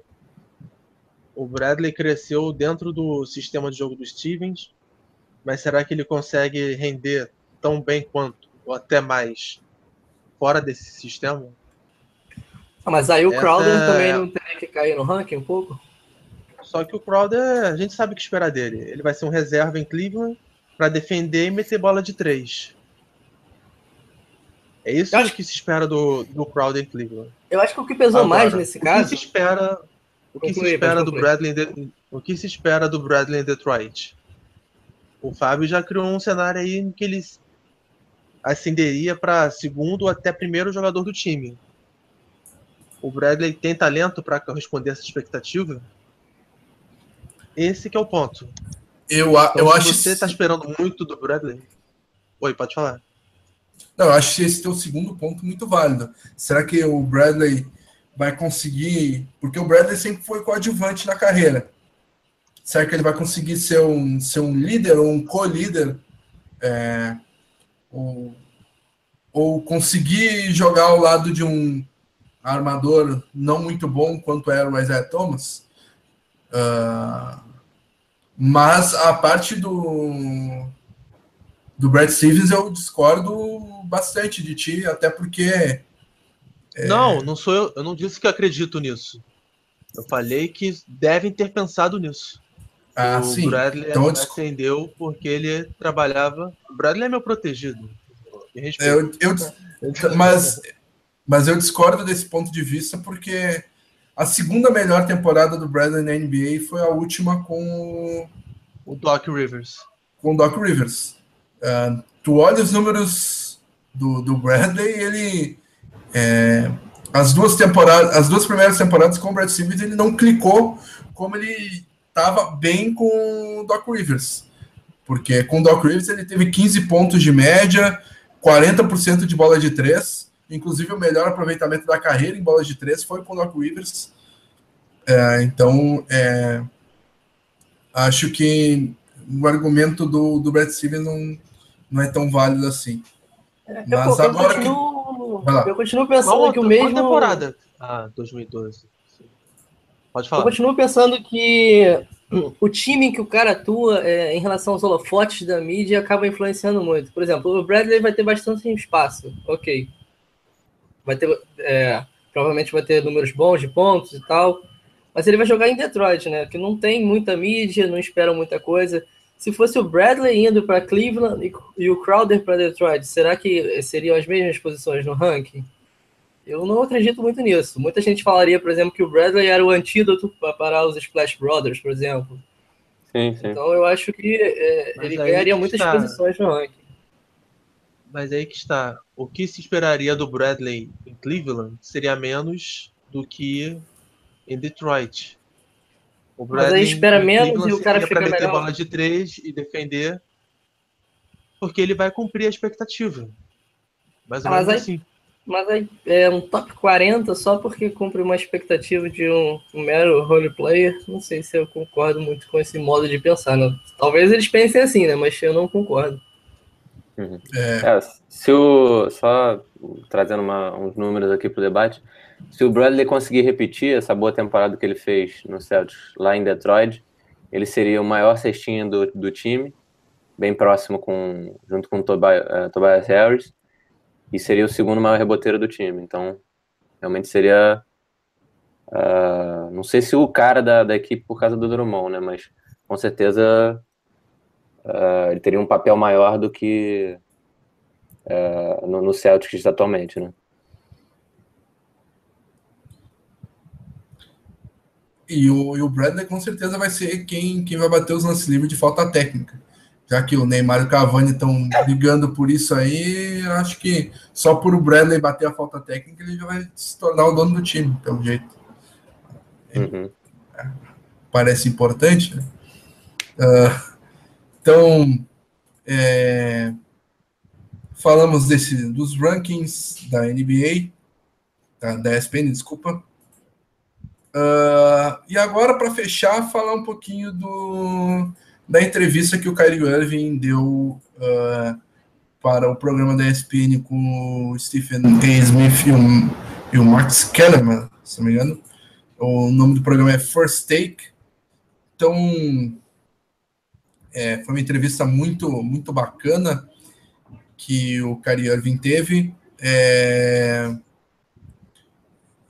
para começar, ele disse que é, ele deseja se tornar um armador completo e, entre outras coisas que ele falou, ele disse que deseja ser um armador completo, é, que ele buscava felicidade, que dinheiro não compra felicidade sobre perder dinheiro com essa movimentação, já que ele ia ganhar um bônus de Cleveland. Uh, e o e os impostos em Boston são um pouquinho maiores. Uh, ele também disse que não se importa, é, nem contou para o LeBron James da decisão, porque é, acha que não. Por que deveria? É, não, não deveria fazê-lo e acha que no, os, com o Celtics ele tem chance de ganhar o título. Entre outras coisas, uh, como vocês veem uh, os, é, essa, essa entrevista e se quiserem citar mais é, uhum. frases dele, fiquem à vontade. Antes, antes da gente entrar no, no, no nas respostas que ele deu sobre o LeBron, teve um, uma passagem da, dessa entrevista que eu achei interessante e eu achava legal levantar um debate aqui, né? O, o Irving foi perguntado é, assim, sobre o futuro, né, como jogador do Boston Celtics e tal, o que, que ele esperava. Ele falou que estava muito feliz uh, e ele falou: Eu não vejo a hora de jogar em minha posição. Né? Ele falou: Eu não vejo a hora de tornar-me algo que eu sempre me vi sendo, ser um armador completo em um grande time. Né? E ele, ele falou de uh, jogar uh, com, com mais pick and rolls, né? de secando a defesa, observando a defesa e, e criando condições para os seus companheiros também, né? Uh, e aí ele até fala, isso não foi uma indireta a ninguém uh, com quem eu joguei em Cleveland, mas o meu papel lá era diferente. E aí eu pergunto para vocês, o que, que vocês acharam dele, dele, falando isso? Vocês acham que é uh, o Celtics pode esperar o, o Irving um armador mesmo, ou vocês acham que isso pode inclusive prejudicar assim, a gente e a gente acabar subutilizando o que ele tem de melhor, né? Que é a jogada no isolation, que é o, o, o drible em direção à cesta, né? É um jogador bastante vertical. Eu acho que é a mais pura verdade, porque um dos motivos dele sair de lá é que ele não tinha o seu potencial devidamente explorado. Quando ele tinha a bola nas mãos, ele tinha o dever de jogar no isolation, como você colocou, e atacar a cesta. Chega uma hora que isso cansa, e foi o que ele falou. Para ele ser um jogador completo, ele tinha que ter a bola não só para pontuar, mas também para envolver os outros jogadores. E ele não tinha essa oportunidade em Ohio. É... Eu, eu, gostei muito dessa entrevista, porque ele, ele mostrou maturidade na fala e também nos pensamentos, no que ele deve fazer e no que ele deve evoluir. É... E o que você achou, Thiago? Depois eu emendo em outras coisas. Falei. Pois é, então, o, o Irving acabou falando tudo que a gente é, debatia no momento da troca, né? Aqui no nosso grupo. É, que foi o quê? Que o Thomas jogava muito sem a bola e o Irving precisava é, melhorar isso, adaptar isso em relação é, ao jogo dele de Cleveland, que era bastante no ISO, e ele falou exatamente isso. É, que ele cansou de jogar assim, que ele quer mais jogar, que ele quer jogar é, envolvendo, mais o grupo, sendo envolvido mais pelo grupo, então ele tem essa consciência é, e vai trabalhar com um dos melhores treinadores da NBA, né? Então não tem como você não ficar é, extremamente feliz. É, mas outro ponto, é, antes de você emendar, outro ponto que eu gostei, que é, não seria em relação ao jogo em quadra, mas, por exemplo, o meu destaque inicial foi o Duran, né? A polêmica do Duran em relação a, a tweets e tal. o Irving foi confrontado o tempo todo em relação ao LeBron ser a superestrela do time, ele dever satisfação ao LeBron, ao LeBron James.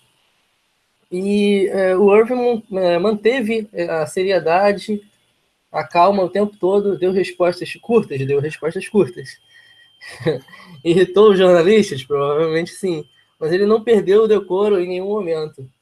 Então, é, mostra como ele está um cara focado. Apesar de jovem, é um jogador bastante focado, sabe o que quer e tá com a cabeça é, realmente em Boston, deixando as polêmicas é, de Cleveland para trás.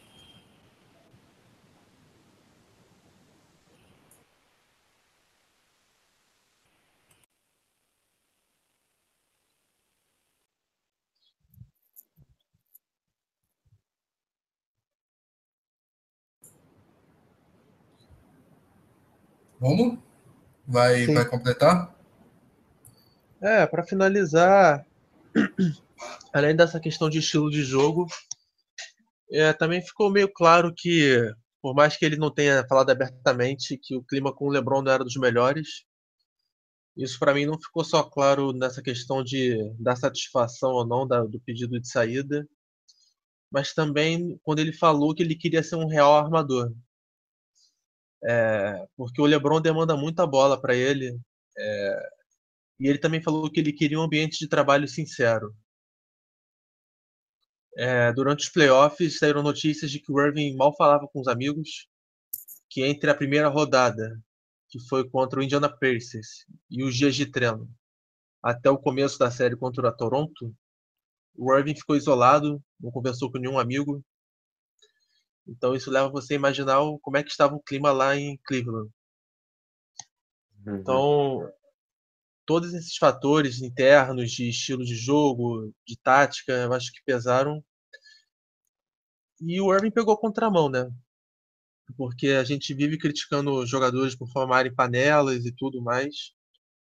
O Irving mostrou que tem muita coragem, que confia no seu taco e resolveu sair de uma panela e sair de uma situação confortável, onde ele era ficava debaixo das asas do LeBron para tentar ser o líder de um time, de um time não, do time da NBA, o maior campeão. Isso é uma tarefa para poucos e que exige muita coragem. Então a gente pode falar muita coisa do Irving, mas falar de caráter ou de falta de, de bolas, né, de culhão, a gente nunca vai poder acusar ele disso. Talvez tenha ficado. Fala, tal, talvez tenha ficado né, nisso que tu colocou, acabou de colocar, Romulo. Isso aí deixa uma pulga de 2 milímetros, mas deixa uma pulguinha atrás da orelha em relação ao comportamento do Irving é, atrás das câmeras.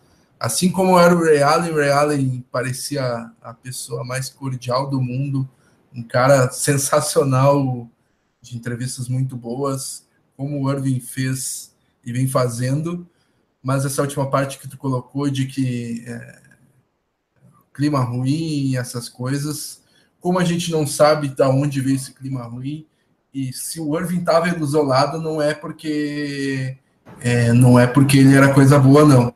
Se ele estava isolado dos outros 14. Uh, então, isso aí me deixa com uma pulguinha atrás da orelha. Vamos ver se. É, talvez seja um aborrecimento por é, não, não se dar. Não, não ser dado a ele o devido valor, de repente. Mas questão comportamental me deixa um pouquinho com a pulga, a pulga atrás da orelha. Sobre o estilo de jogo que o Bruno é, perguntou anteriormente é, acho que de, vai depender muito de Stevens, é, porque o estilo de jogo do, do, do, Stevens é completamente diferente do que o, do que o Irving está acostumado a fazer e, é, e ainda temos que ver se ele tem a capacidade de se encaixar no esquema da última temporada, por exemplo. Porque no esquema da última temporada, o Isaiah Thomas é, tinha muito pouco a bola é, na quadra ofensiva uh, para isolation, para decidir e muito correndo para escapar de marcação, muita corrida sem a bola. É um papo, é, é um papo que é, é muito falado no, no, no, futebol, né? Mas tem no basquete também. É, a bola é só uma, os jogadores são dez. Tem que se movimentar sem a bola. Bastante. Então, é, vamos ver como o Irving vai se encaixar nisso. Mas eu acredito que não vai ter é, nenhum tipo de dificuldade para se encaixar, porque eu acho que o Stevens vai mudar o estilo de jogo da equipe mais uma vez, uh, porque ele está recebendo só quatro jogadores iguais em relação à última temporada. Então, é, é, o Andy deu praticamente um reboot no, é, no, no, no, no, time e o, Stevens vai meio que começar do zero a parte tática, a parte é, de, é, de montagem da equipe. Então, uh, isso pode influenciar positivamente para conseguir que o Kyrie Irving é, tenha o seu jogo maximizado e não tenha dificuldade para se encaixar no estilo de jogo que se for igual da última temporada, ele vai ter muito mais dificuldade, né? Uh, e com, como vocês disseram, gostei bastante da, é, da, da entrevista, achei ele bem lúcido, respondendo as coisas de forma clara, e o Stephen A. Smith é um cara que é, gosta de irritar os entrevistados, é um jornalista dos piores, não gosto. É, ele é bem, bem para conseguir manchete, para conseguir um, uma irritação, um palavrão, uma coisa do tipo. E é, ele está ali para irritar, para. Ele é praticamente o inimigo do, dos jogadores, seja o esporte que for. Uh, e acaba que o, o Irving mostrou que é um cara, um gentleman. É, o cara foi calmo, deu respostas curtas, como o Thiago falou, deu, mas é, não perdeu a linha em nenhum, em nenhum momento. Então, é, e nessa clareza ele falou de coisas muito importantes.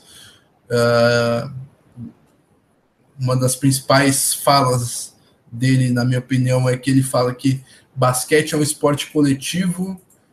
Eu joguei ao redor de vários jogadores, você só cita um. É, eu entendo que sempre cai no debate de duplas, ou quem é melhor que quem, mas não há intrigas ou guerras pessoais.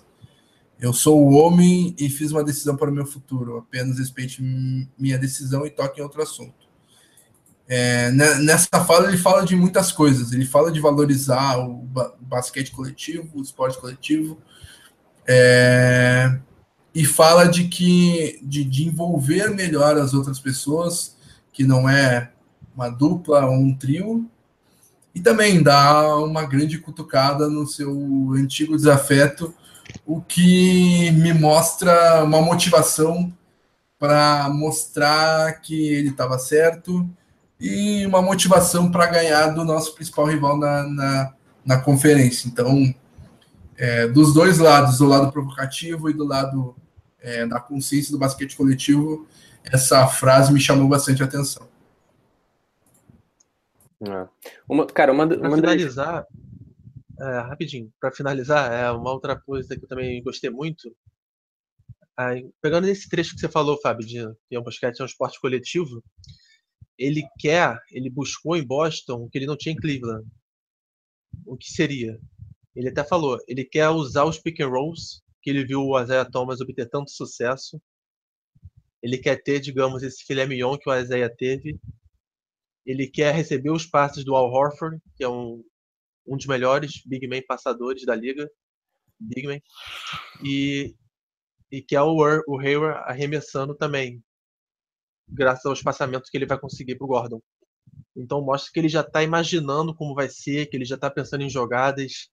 Mostra como ele está bem empolgado com tudo isso.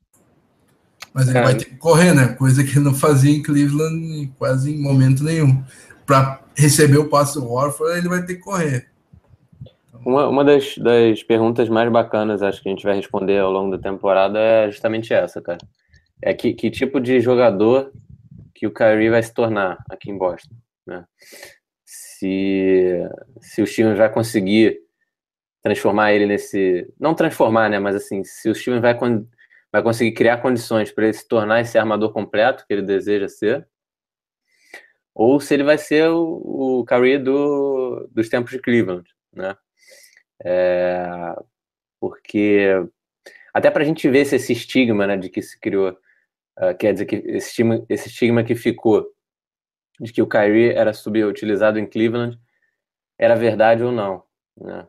É, cara, porque assim, eu, eu penso, me coloco na posição do, do, do Lu, né, que é o técnico do, do Cleveland, e eu não sei se eu, se eu culpo ele pelo pro Kyrie não, não ter tanta bola nas mãos na, na armação, né? Porque você você olha para o seu elenco e você tem você tem o, LeBron James, né? O cara é um dos melhores passadores da liga.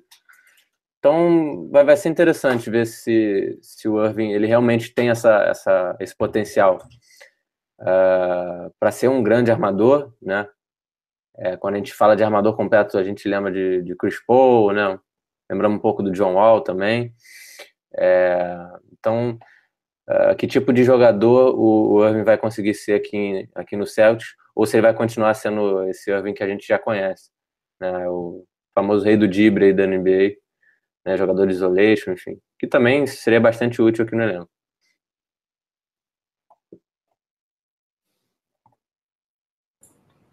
uh, registrar aqui o pessoal. Matheus Lança Silva chegou, chegou um pouquinho atrasado aí, mas está com a gente sempre aí, assíduo demais. Uh,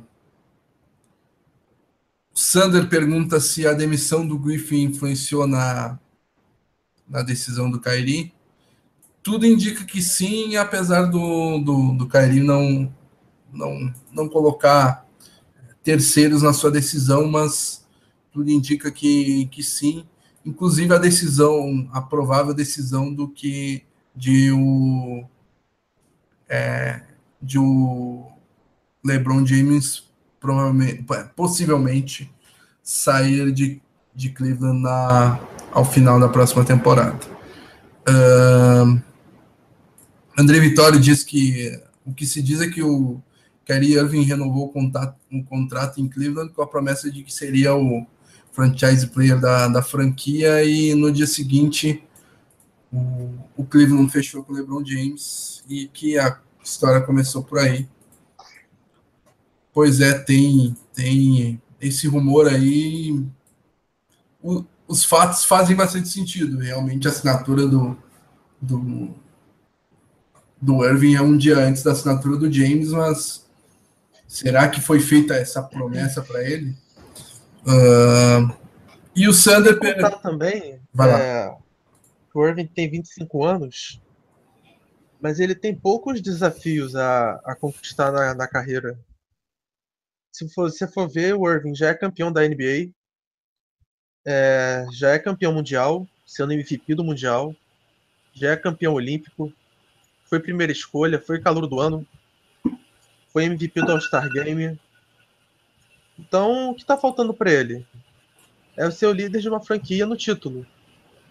Então, é, eu vejo com naturalidade ele querer dar esse próximo passo também. É, eu acho que falta muita coisa para ele. Não, é, eu não diria título, mas pelo menos liderar uma franquia para os playoffs, né? é. né? Criticam muito ele isso, mas eu, eu até já critiquei, mas é um pouco injusto, né? Porque ele só jogou três temporadas sem o LeBron James e o Irving tem 25 anos hoje. Então Sim. ele era um moleque, né? Então não, não, não tinha como dar. É, exigir que ele conseguisse levar aquele fraco Cleveland é, longe. É, e esse pessoal também que fazem essas críticas ao Irving, esquecem. Eu li muito. O Isaiah Thomas é, liderou o Celtics à final do leste. O Irving nunca levou seu time aos playoffs.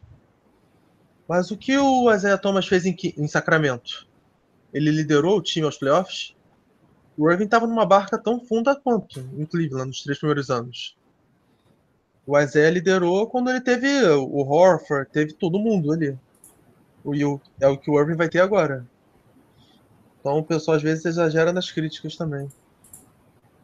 É, pois que... é, o Thomas ainda era mais velho, né? O Thomas acho que é uns dois, três anos mais velho que o, que o Irving, mesmo sendo do mesmo draft, né? Sim, três anos. É, tem que ver como, como o Irving vai. Uma... Estavam exigindo muito de um garoto de 18, 19, 20 anos, foi quando ele estava sozinho, se eu lembrou, né? Agora com 25 anos, vejamos como ele vai se portar e dá todos os indícios e potencial enorme de que vá muito bem. Uh...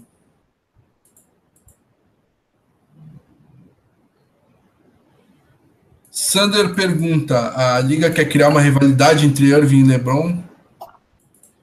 Não sei Já se tá a liga. Criada. Não, não, é, não, tá sei se, não sei se a liga quer criar, mas essa rivalidade já já está aí não por causa de LeBron e Kyrie ou é por causa que eles são os líderes das duas equipes, das duas melhores equipes do é, do leste e por por terem se separado, né? Porque o é, agora meio que o, a Conferência Leste ficou polarizada nessas duas equipes. Então, essa rivalidade é, é meio constituída disso e tem esse grande fato do, dos dois terem se separado, o Irving ter saído da, do time do LeBron, como se diz.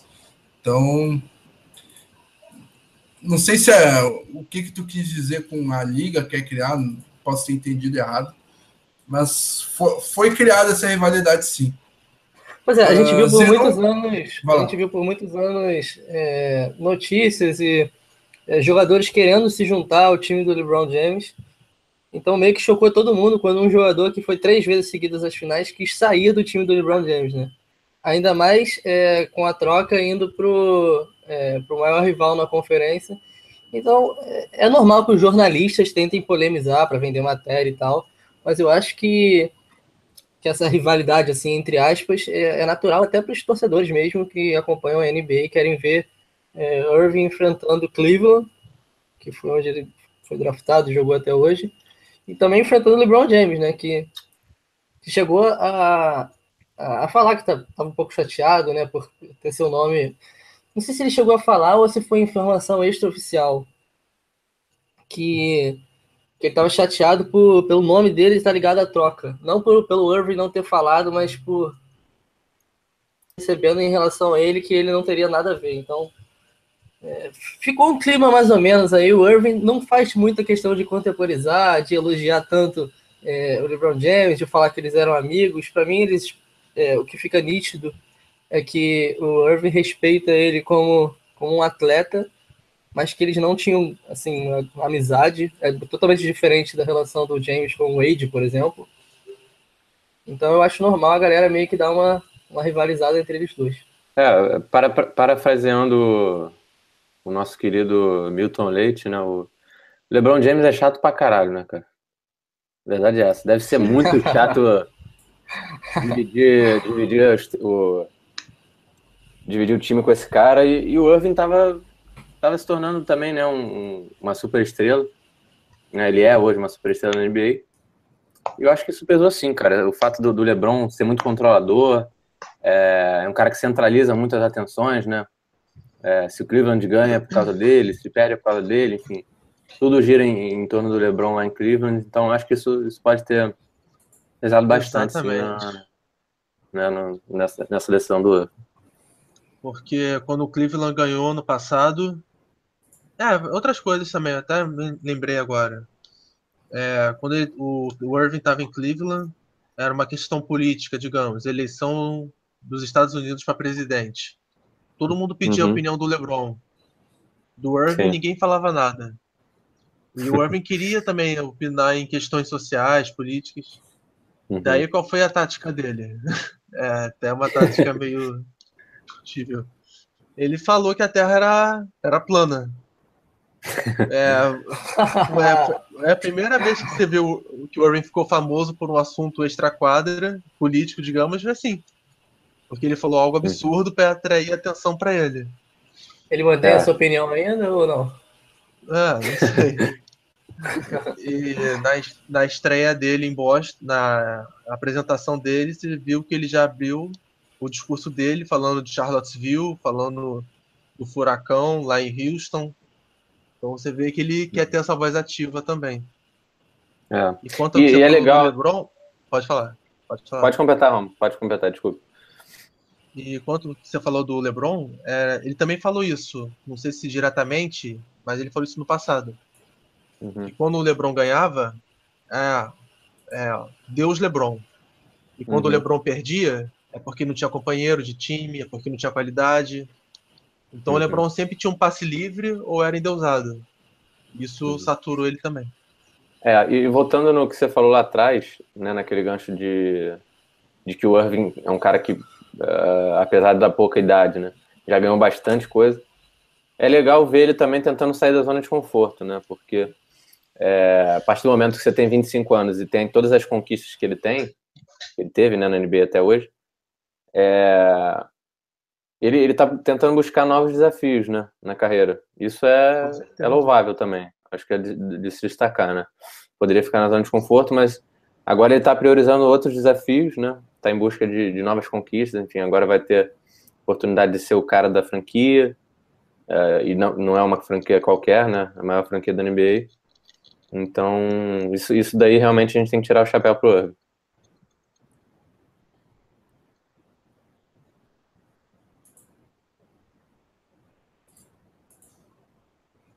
Uh, pergunta do Zenon Pereira. É,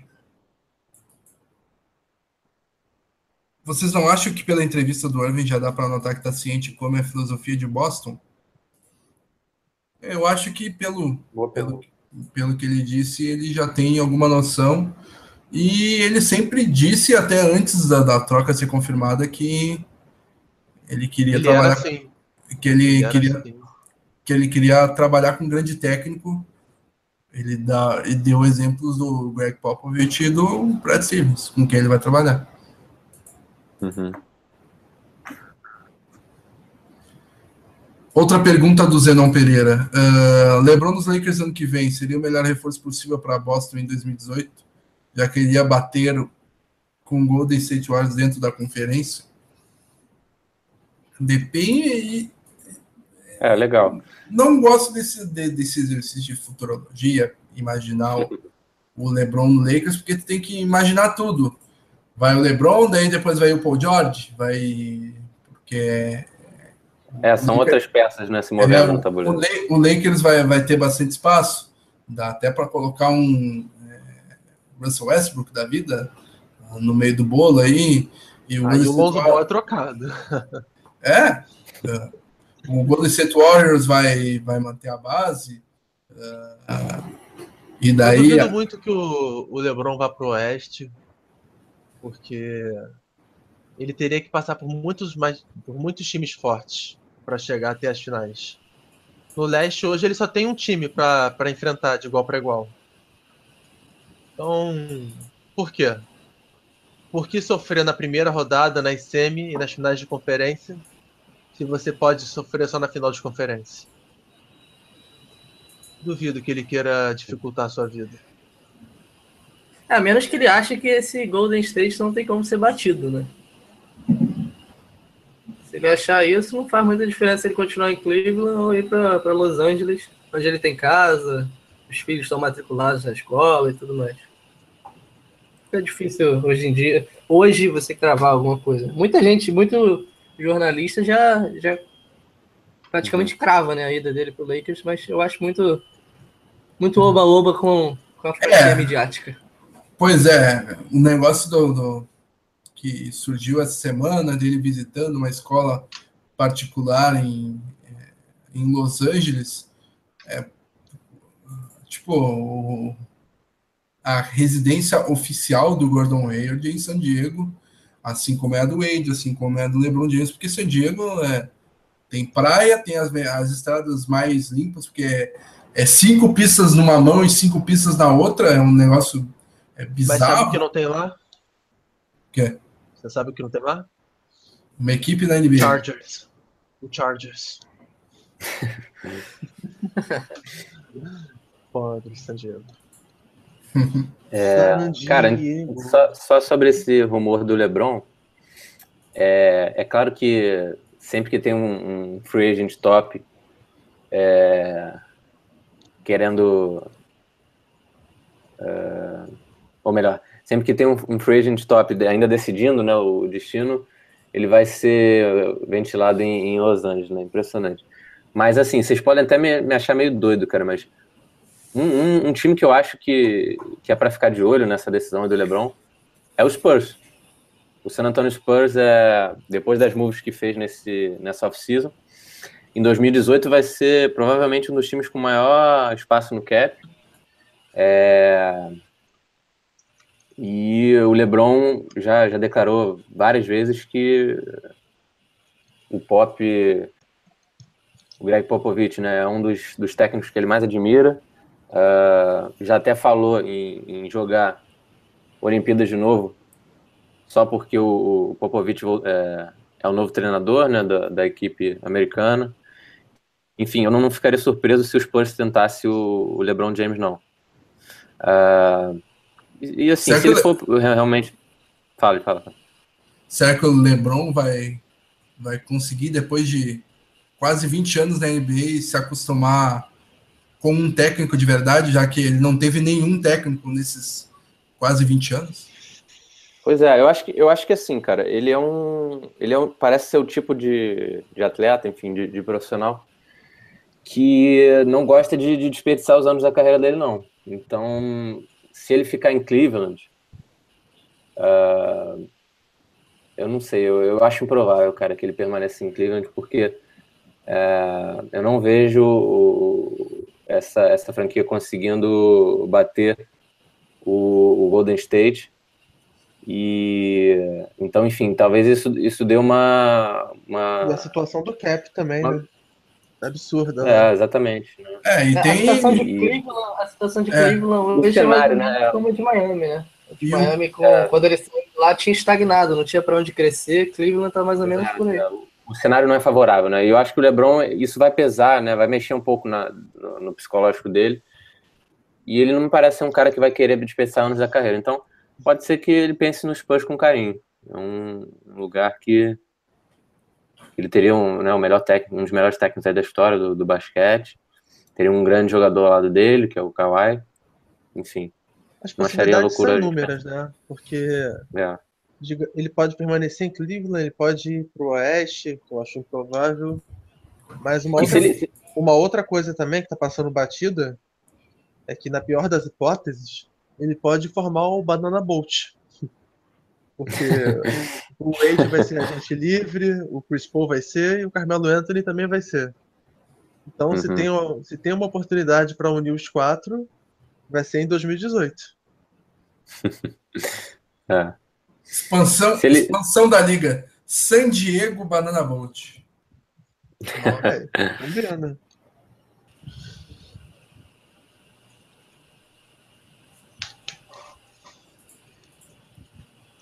Hum. Eu acho que teve uma pergunta, Fábio, lá no início, cara, hum. de alguém no chat é, pedindo para a gente comentar sobre a possível expansão. Deixa eu ver se eu consigo achar aqui. Eu vou, vou puxar essa pergunta do Alan Cerqueira. Vocês acham que o Hayward deve entrar como alarmador para dar mais minutos ao Tatum ou acham que ele vai começar de ala e o Tatum vai, vai ficar no banco e ser mais usado mais para a próxima temporada? Eu acho que a tendência é o é, Jalen Brown jogar de alarmador titular, com o Smart, o Jalen Brown jogando de 20 minutos, mas como titular, e o Max Smart com 30 e tantos minutos. E o Tatum entrando na front court até mais minutos no lugar do Marcos Morris do que no, na 3 mesmo. Então, eu vejo mais ou menos assim a rotação. Não sei como é, se vocês concordam comigo que vocês acham? Vejo assim também, mas também não ficaria surpreso se o, o Tatum pegasse alguns DNP, né? Que não entrasse nos jogos, como o Jalen Brown também pegou em alguns períodos da última temporada. Já deu para perceber que isso faz parte do, do curso do Stevens, né?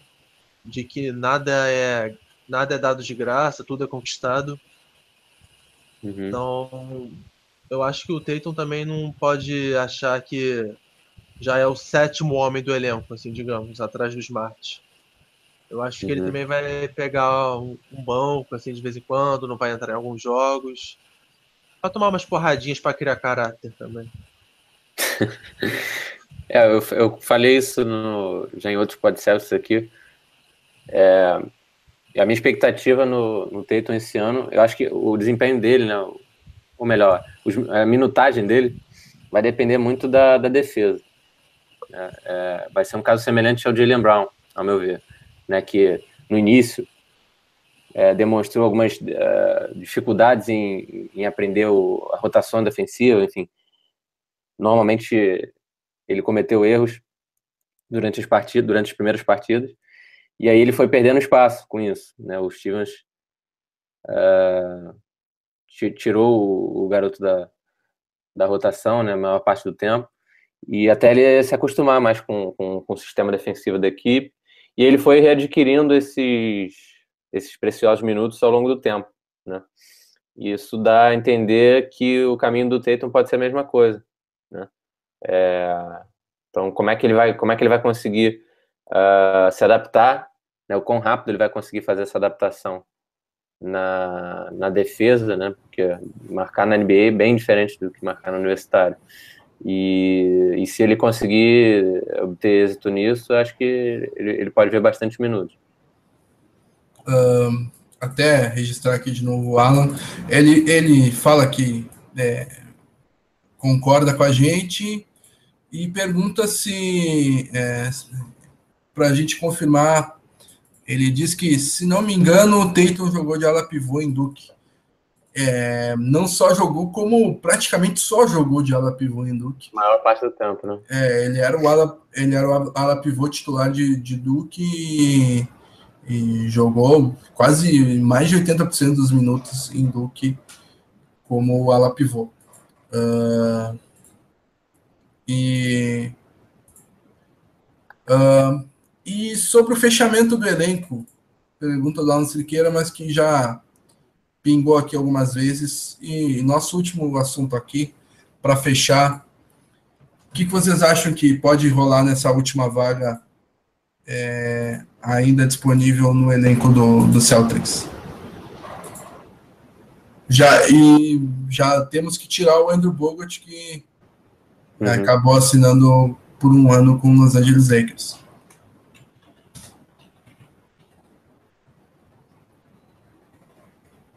É, o, o, Tony Allen também, né, fechou com o Pelicans, eram dois nomes que, que pipocaram aí para essa última vaga. Olha, eu, eu não descarto o Gerald Green voltando nessa última vaga. Pois é. Assim como, assim como eu não descarto o, o Andy segurando essa vaga até a trade deadline, para ter alguma flexibilidade a mais uh, na hora de, de negociar, enfim. Acho que isso também é uma possibilidade. Se fosse para apostar dinheiro, eu apostaria no, no Green voltando. Se fosse para apostar as ganhas. Eu acho que a probabilidade é grande do Geraldo Green voltar. Já conhece o elenco, é veterano, é, precisa, é, precisa aumentar a média de idade da equipe. E acho que precisa de um pouquinho mais de liderança, bola de três nesse elenco. Tá, acho que é a lacuna que está uhum. faltando ali é vejo o Geraldo Green preenchendo ela. Uhum.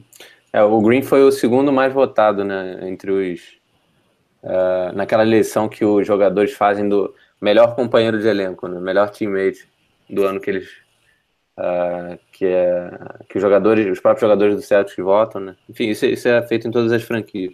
O Amir Johnson ganhou em, em primeiro e o Gerald Green foi o segundo mais votado. É um cara que uh, tem, tem vantagem né, sobre os outros aí para se, se o Andy quiser preencher essa vaga, porque justamente por isso você falou, né? É a liderança que ele, uh, que ele tem, a experiência, enfim. Uh, acho que pode, pode ser um cara que contribui que contribui bem aí pro, pro banco do Celtics. Eu, eu gostaria de, de ter o Gerald Green de volta.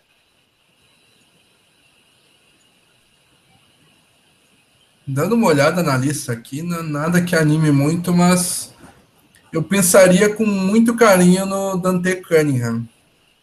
Ele, ele é um... voltou pro. Deixa eu ver aqui, só confirmar. Mas eu vi, eu vi que hoje ele. Não sei se assinou, assinou tá com Pelicans. Com Pelicans, é. Deixa eu confirmar essa informação aqui. Ele está sendo disputado pelo. É, Pelo Timberwolves também, né? Mas... Uhum. É, o Pelicans é, assinou com, com Cunningham, foi hoje. Cinco horas atrás Boa. o da Vertical tweetou aqui. Pelo mínimo, né? Do, é. De veterano. Eu, eu acho que Mas falta mais um mais um big que defenda bem e arremesse de três. Então, por isso que eu, eu tava personificando na pessoa do é, Dante Cunningham, mas como ele não está disponível, já vou. Talvez... Tem, tem o Terence Jones ainda? Está disponível? Exatamente quem eu ia falar. É, é um nome Jones que me agrada também. É. Voltando naquela coisa do Green, é, a, tirando esse fator experiência, é claro, mas a, a vinda do Nader não seria para pegar os minutos e as funções do Green, que o forte do Nader seria pontuar. Que foi o que ele mais fez na Liga de Desenvolvimento. É o carro-chefe dele. Uhum. É, tem é, o nome do. Repetitivo. Tem o Thomas Robinson também, que acabou treinando em, em Boston, fez uns treinos. E é um nome que, entre os possíveis bigs disponíveis no mercado aí, o T. Robbie que era um cara de escolha alta, né? Foi um cara de é. escolha alta no draft.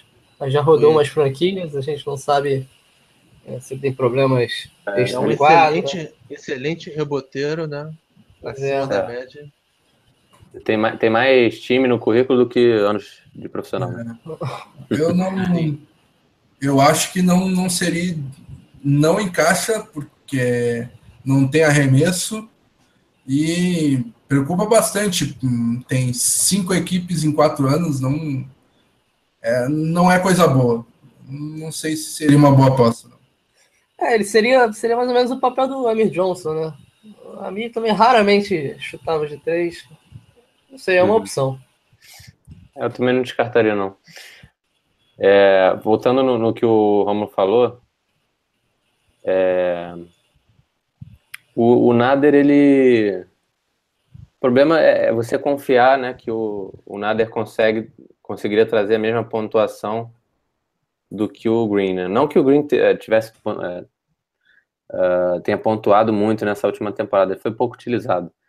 Mas eu acho que o Green já é um, um jogador assim, você sabe o que esperar, né? Um veterano, Sim, é, um cara que cons é, consegue criar o, o, próprio arremesso, enfim. Ele já tem algumas qualidades que você pode contar, né? O Nader é uma experiência, vai ser uma experiência, é uma boa aposta. É, ele, ele, pô, já, já demonstrou assim que, que tem bastante qualidade para pontuar. Foi inclusive o MVP da, da D-League, né? Não é grande coisa, mas é, ele fez boas atuações lá.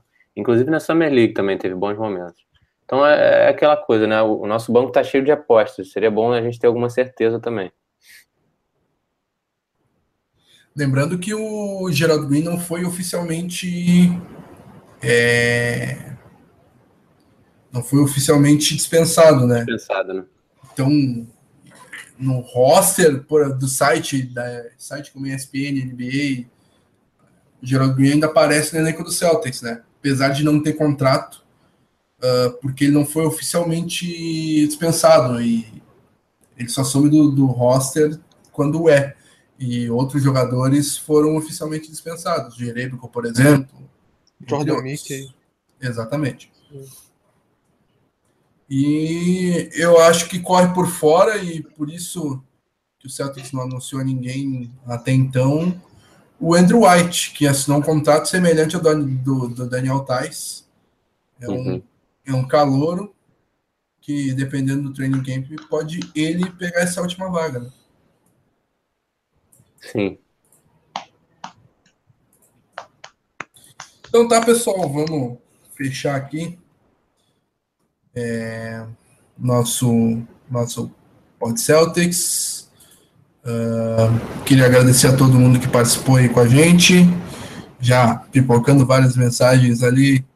Alan Cerqueira, Sander, Zenon, André Vitório. Então, agradecer a todo mundo que participou, a audiência rotativa aí que a gente teve. Uh, agradecer ao Bruno, Rômulo, Thiago, é, Obrigado pelas participações aí. E a gente volta. A gente promete que volta um pouco mais breve do que foi esse intervalo de 43 para 44. Até porque começa a pré-temporada daqui duas semanas, né? Então. É isso aí, dia, dia 2 de outubro, pessoal. Celtics e Hornets. Boa. É, transmissão da ESPN, certo? Hum, não sei qual dos dois, sei, mas um dos dois vai ser. É. Então, é, até lá a gente faz um para de previsão da temporada, a gente brinca um pouquinho e até o começo da temporada a gente é, vai ter muito conteúdo legal aqui no Pod Celtics e também no site visite o celticsbrasil.com.br já fica um spoiler aí que falamos do top 100 da Sports Illustrated da ESPN até o final de semana saio do Celtics Brasil no meu, Kyrie Irving é o décimo. Spoiler alert. Muito obrigado. Tchau a todos. Um abraço. Falou, abraço. pessoal. Um abração. Abraço, abraço Bruno. Bom jogo amanhã, hein? Bom jogo, bom jogo. Bom jogo para nós amanhã. Decisão. É, abraço, Rômulo. Abraço, Thiago. Tchau, tchau. Valeu, galera. Abraço. Tchau, tchau.